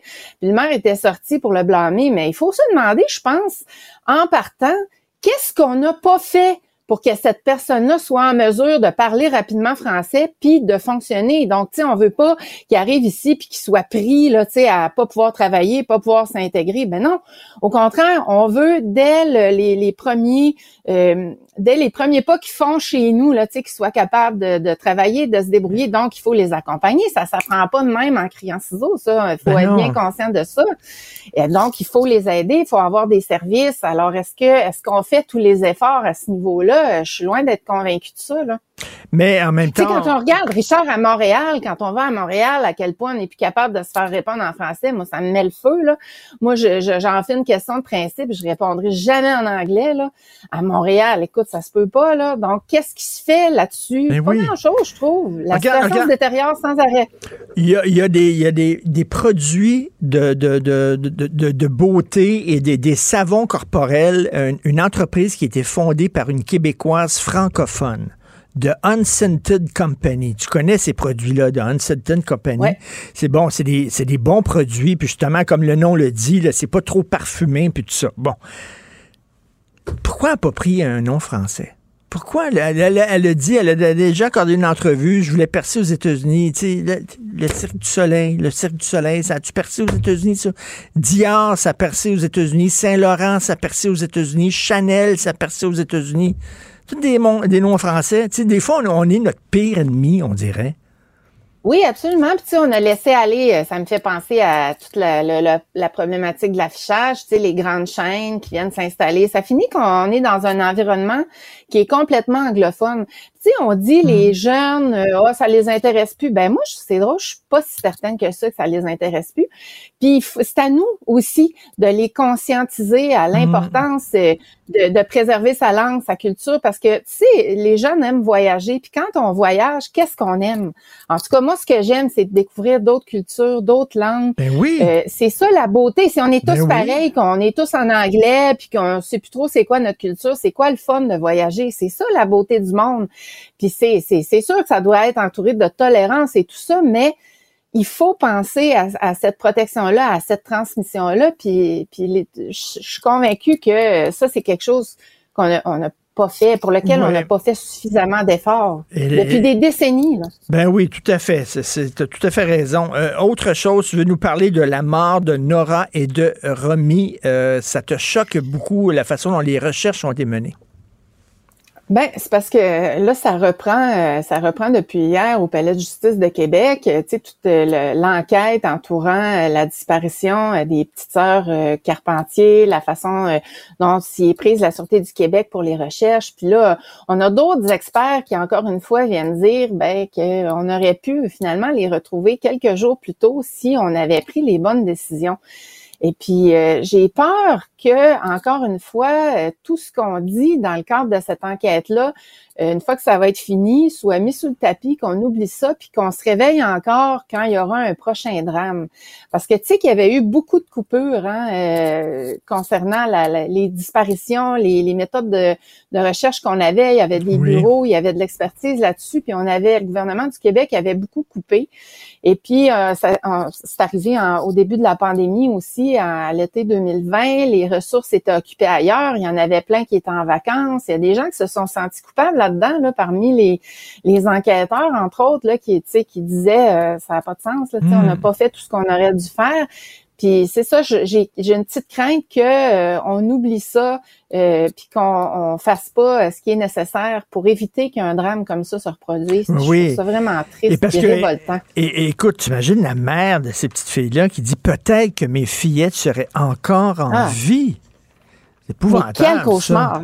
Quel cauchemar! Puis quand on prend connaissance des informations qui sont euh, divulguées, clairement, elles auraient pu être encore en vie s'ils avaient suivi la piste qui était la plus logique, celle qu'ils auraient dû suivre selon les connaissances qu'on avait, l'expertise qu'on avait. Ben, il est, il est vraiment pas fou de penser qu'on aurait pu les retrouver à temps. Euh, mais là, il semble que, euh, bon, leur père, euh, on a comme engendré un sentiment de panique. C'est ce qu'on croit comprendre, là. Puis finalement, ça aboutit avec le drame qu'on connaît, c'est-à-dire la mort des fillettes. Puis, écoute, Ouais, on devrait, ça. on devrait absolument pas assister à ce genre de drame-là. Tout à fait, c'est une tristesse incroyable. Et écoute, euh, le, journal a porté un grand coup avec son fameux dossier sur l'initiative du siècle. Euh, ça jase beaucoup. Le PQ qui est arrivé avec cette idée-là d'une commission sur l'avenir du Québec. Parce que là, Karine, euh, la CAQ a dit on va aller rapatrier le nouveau pouvoir. On va chercher le nouveau pouvoir, puis vous allez voir, on va devenir plus fort au sein du Canada. On croit au Canada, on est capable, là, on croit qu'il est capable de se réformer. Euh, on a cogné à la porte, la porte s'ouvre pas. Ils veulent pas la souveraineté. Fait que c'est- quoi la troisième voie, là? On dirait que la CAQ, ils sont comme, euh, tu sais, comme un chevreuil pogné dans, dans les phares d'un auto, là, comme ça, là, en disant, Ah. là, ils savent pas quoi faire. Ben écoute, c'est depuis le début. C'est juste que là, l'étau va, risque de se resserrer de plus en plus parce que les gens voient qu'ils réussissent pas à aller chercher plus Ben de non. pouvoir, qu'ils n'ont pas plus de poids face à Ottawa. Au contraire, on va en avoir de moins en moins. C'est ce que notre dossier démontre aussi. On va se retrouver un peu noyé euh, dans, dans la mer. Écoute, n'importe quel expert euh, peut, euh, peut affirmer ça. Là, si on observe les données euh, démographiques, là, le poids du- politique du Québec fond. Puis là, ben, M. Legault se retrouve devant ses contradictions. Hein. C'est une coalition. Il y a, il y a des, des souverainistes là-dedans, puis il y a des fédéralistes. Alors, il est pris entre l'arbre et l'écorce. Et euh, ça, ça ressort de plus en plus. Donc là, euh, c'est sûr que le PQ va essayer de, de faire valoir ça. Euh, Puis là, ben, le, le PQ, une de ses tâches, c'est de- d'essayer de, se défaire de cette image-là que certaines personnes ont, que, à l'effet que les souverainistes sont des gens fermés, Mm. euh, sont des gens, euh, tu sais, il y, y a cette espèce de, depuis la, la déclaration malheureuse Ben oui, de euh, Jacques Parizeau, Jacques. Parizeau, oui, tu sais, les, les gens ont associé ça. Euh, après, lors du référendum de 1995, les gens ont associé ce mouvement-là à, à du racisme, à une espèce de sentiment de, de, de volonté de fermeture, alors que c'est Mm. pas ça du tout. Euh, mais ce que ce que le chef du PQ réclame, ben, c'est tout à fait euh, logique là, de tenir une commission sur l'avenir Ben oui. du Québec, l'avenir politique et tout ça, et savoir pourquoi Monsieur euh, Legault s'y refuse. euh, Ben, ben, tu sais, il faudrait à un moment donné En, en même temps, tu sais, il, il- il y a beau jeu, là, Pierre, Paul Saint-Pierre Plamondon, parce qu'il dit, euh, il sait bien que la conclusion, peut-être qui risquerait de sortir de ça, c'est qu'il n'y a pas vraiment d'autres. Soit on reste dans le Canada, puis on l'accepte tel qu'il est, puis c'est ça qui est ça. Soit on sort, tu sais, qu'il n'y a plus vraiment de troisième voie possible. Euh, Oui, mais il faut se la poser, la question. Ben on oui. se met la tête dans le sable? Tu sais, il faut aller au bout de cette réflexion-là. Puis c'est là que je dis que M. Legault est pris entre l'arbre et l'écorce parce que lui, il fait comme le... le- il patine là, là-dessus, là, sur cette glace mince-là, sauf Oui. que ça va finir par s'écrouler, tout ça, là, en tout cas. En tout cas, ça fait, ça fait énormément euh, jaser. Il y a eu des, plusieurs Absolument. réactions et des réactions, certaines réactions que je trouve assez particulières. Mais en tout cas, merci euh, Karine Gagnon. Euh, merci. Bon week-end, bonne semaine. Salut. Merci, Richard. Confrontant, dérangeant, divertissant. Richard Martineau, il brave l'opinion publique depuis plus de trois décennies. Gilles Proulx. Bonjour, mon cher Richard. Richard Martineau. Pauvre petit lapin. La rencontre. Point à l'heure des cadeaux. Je serai pas là, là à vous flatter dans le sens du poil. Point à la ligne. C'est très important là, ce qu'on dit. La rencontre pro martineau Alors, ça a l'air, Gilles, qu'il ne faut pas s'inquiéter de l'arrivée de 500 000 immigrants par année euh, au Canada. faut pas s'en inquiéter. C'est pas grave, la maison est grande. On est capable d'accueillir c'est drôle, tu donnes un party, toi, chez toi, tu as un 5,5 comme appartement. Tu n'invites pas 40 personnes à venir, tu en invites 3 ou 4, 5, parce que ta capacité d'accueil est là. Et aussi parce que dans ta maison, il y a des habitudes ancestrales et culturelles. Alors, c'est ce que nous fait comprendre Joseph Facal ce matin en citant justement le Danemark. C'est toujours bien pas un pays raciste, le Danemark, qui exige maintenant, en tout cas, une certaine sociologie, une psychologie européenne avant d'entrer dans ces murs ou à l'intérieur de ces murs.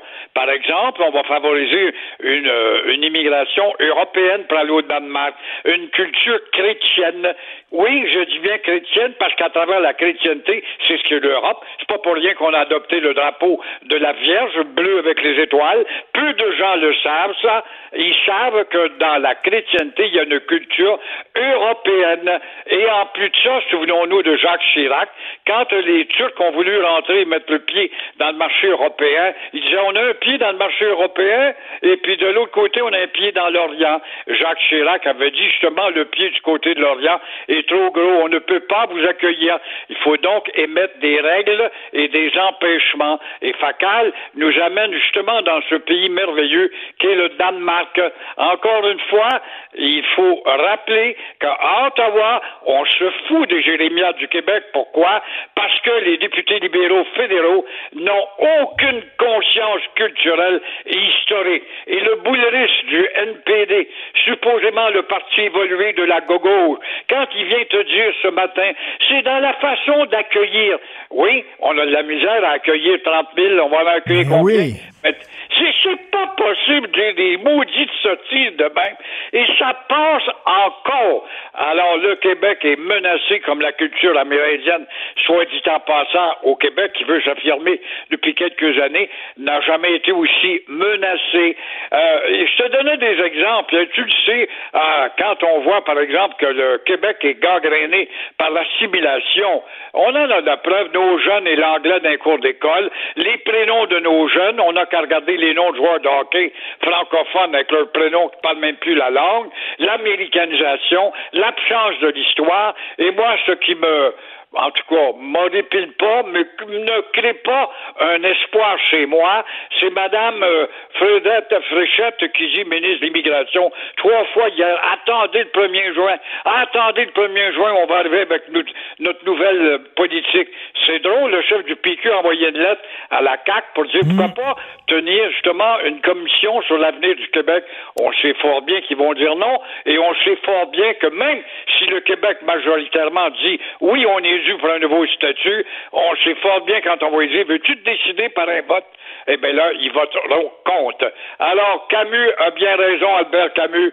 Il n'y a pas de honte à préférer de bonheur dans l'assimilation et le Québec est comateux. Et il n'y a pas seulement le Québec qui s'inquiète aussi. Vous avez vu Toronto aujourd'hui dans le journal. À Toronto, là, ils savent plus où mettre les immigrants parce que les immigrants, ils vont dans des quartiers populaires. hein. Ils n'ont pas beaucoup d'argent. Ils vont pas dans le centre-ville. Ils vont dans les quartiers populaires. Puis là, c'est surpeuplé. Les tours sont remplis. Et là, ils commencent à avoir des bidonvilles à Toronto. Fait que vous imaginez, là, à 500 000 par année. ça se fait que ces maudits ça fait 20 ans qu'on parle de 100 millions, se sont pas mieux préparés à ça, ont pas articulé une politique, ont pas dit, voici, on va choisir dans un bassin. D'ailleurs, le Canada favorise l'Inde à pleine porte. L'Inde, les bouddhistes et les douze cultures religieuses, ça, c'est pas intégrable. Je dis pas ça par méchanceté. Les Indiens de l'Inde sont des grands travailleurs. Ils ont une élite très forte, une élite militaire en tout cas, une élite médicale également, mais pas capable de dire voici ce qui ressemble au Canada. Ben, vont- l'Angleterre, la France, l'Europe ressemble au Canada. On va aller fouiller dans ces bassins-là. Mais non, l'Europe veut moins émigrer parce qu'elle a atteint le confort. Alors on est pris pour prendre la misère humaine du sud qui monte au nord. Alors c'est ce que Toronto euh, goûte actuellement. Et tant pis pour votre mauvaise planification. Et là, 90 de ces immigrants-là vont s'en aller du côté anglais, du côté Ah ben, anglophone. c'est clair, ils viennent de l'Inde, ils viennent de la Chine. Ça a été élevé et influencé par le Commonwealth.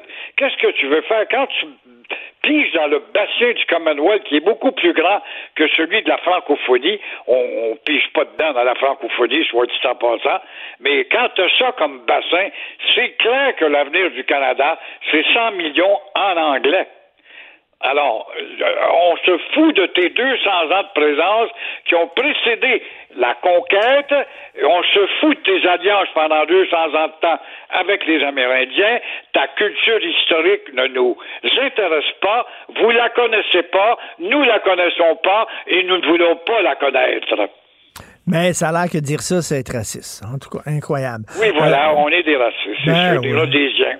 Ben, Des à un moment donné, il va falloir s'en foutre totalement. Ces accusations-là de racisme et d'intolérance, il va falloir que ça nous passe 25 000 pieds par-dessus la tête. là. On n'est pas tout le temps... Il euh, faudrait, il faudrait, ça urge depuis 50 ans, que ça urge au nom des cultures historiques et d'avoir été le peuple fondateur de votre grand pays que j'avais conquis et qu'on a sauvé à deux reprises en 1775, en 1812, nous allons nous faire, j'allais nous respecter pour ce que nous sommes, mais comme nous ne connaissons pas l'histoire, on continue à naviguer dans, tout simplement, à patauger dans des politiques d'intégration rapide pour en finir avec le Québec, parce que pour les autres, le Québec est un problème. Le Québec est une verrue dans la Confédération. Le Québec est un mal-aimé. Mais enfin, le Québec n'a plus de voix. On a un premier ministre qui est un ballon à l'hélium qui, qui se dégonfle à tout bout de champ. J'ai bien hâte de voir le 1er juin, moi. ben, moi aussi. Euh, Abraham Leblanc, il a bousculé à mort euh, une personne âgée, un homme qui s'appelait Lionel Martineau, aucun lien de parenté avec moi. Euh, il l'a bousculé à mort à cause de son chien. C'est incroyable, Abraham Leblanc, qui se dit un bon petit garçon, puis il a voulu protéger, il y a des enfants dans la maison. Ce pauvre homme qui est d'âge avancé se fait basculer, bousculer pour tomber par terre et mourir 92 ans. Comment est-ce que ce gars-là pouvait être un envahisseur agressif? Et là, on parle du chien, il y avait un chien, puis euh, c'est épouvantable. Quand tu regardes le gros Abraham, là, qui a l'air d'un videur de club de nuit, euh, tu me feras pas quoi qu'avec les bras qu'il a là, quand il pousse, lui, c'est avec une délicatesse mesurée, comme s'il poussait de femme par rapport à un costaud comme lui. Non. Et jamais on parle, on parle de, du chien, le chien, mais c'est tout un labrador, le pauvre chien, le chien recommandé par tous les experts du monde comme étant le plus doux sur le marché canin pour élever des enfants. C'est le premier chien à être recommandé. À me faire à quoi? Il y avait le chien, puis ça faisait peur. Alors, j'ai bien hâte de voir comment va s'ins- s'instruire, en tout cas avec ses antécédents à ce gars-là, son procès. Ben oui, un regard sympathique en plus, une petite tête sympathique. Très, très sympathique. Il, il a travaillé au Mocambo. Il est très bien formé. Merci Gilles, vous êtes en feu, on se reparle demain, merci. Euh, Demain, au revoir. Merci au duo de choc qui travaille avec moi euh, aujourd'hui. Votre travail euh, fantastique, très apprécié, important. Charlotte Duquette à la recherche, Jean-François Roy à la régie, la réalisation. C'est Benoît Dutrisac, mon euh, drag queen préféré, qui prend la relève. Il faudrait trouver un petit nom de drag queen et euh, il va être content. Hey, hey, j'arrive dans le temps là. Je, dé- je dé- je dépasse même pas Dudu. C'est Dudu qui va vous raconter un conte. Le conte de Dudu. Il est prêt à aller dans n'importe quel CPE, n'importe quelle école. Ça, ce serait le fun.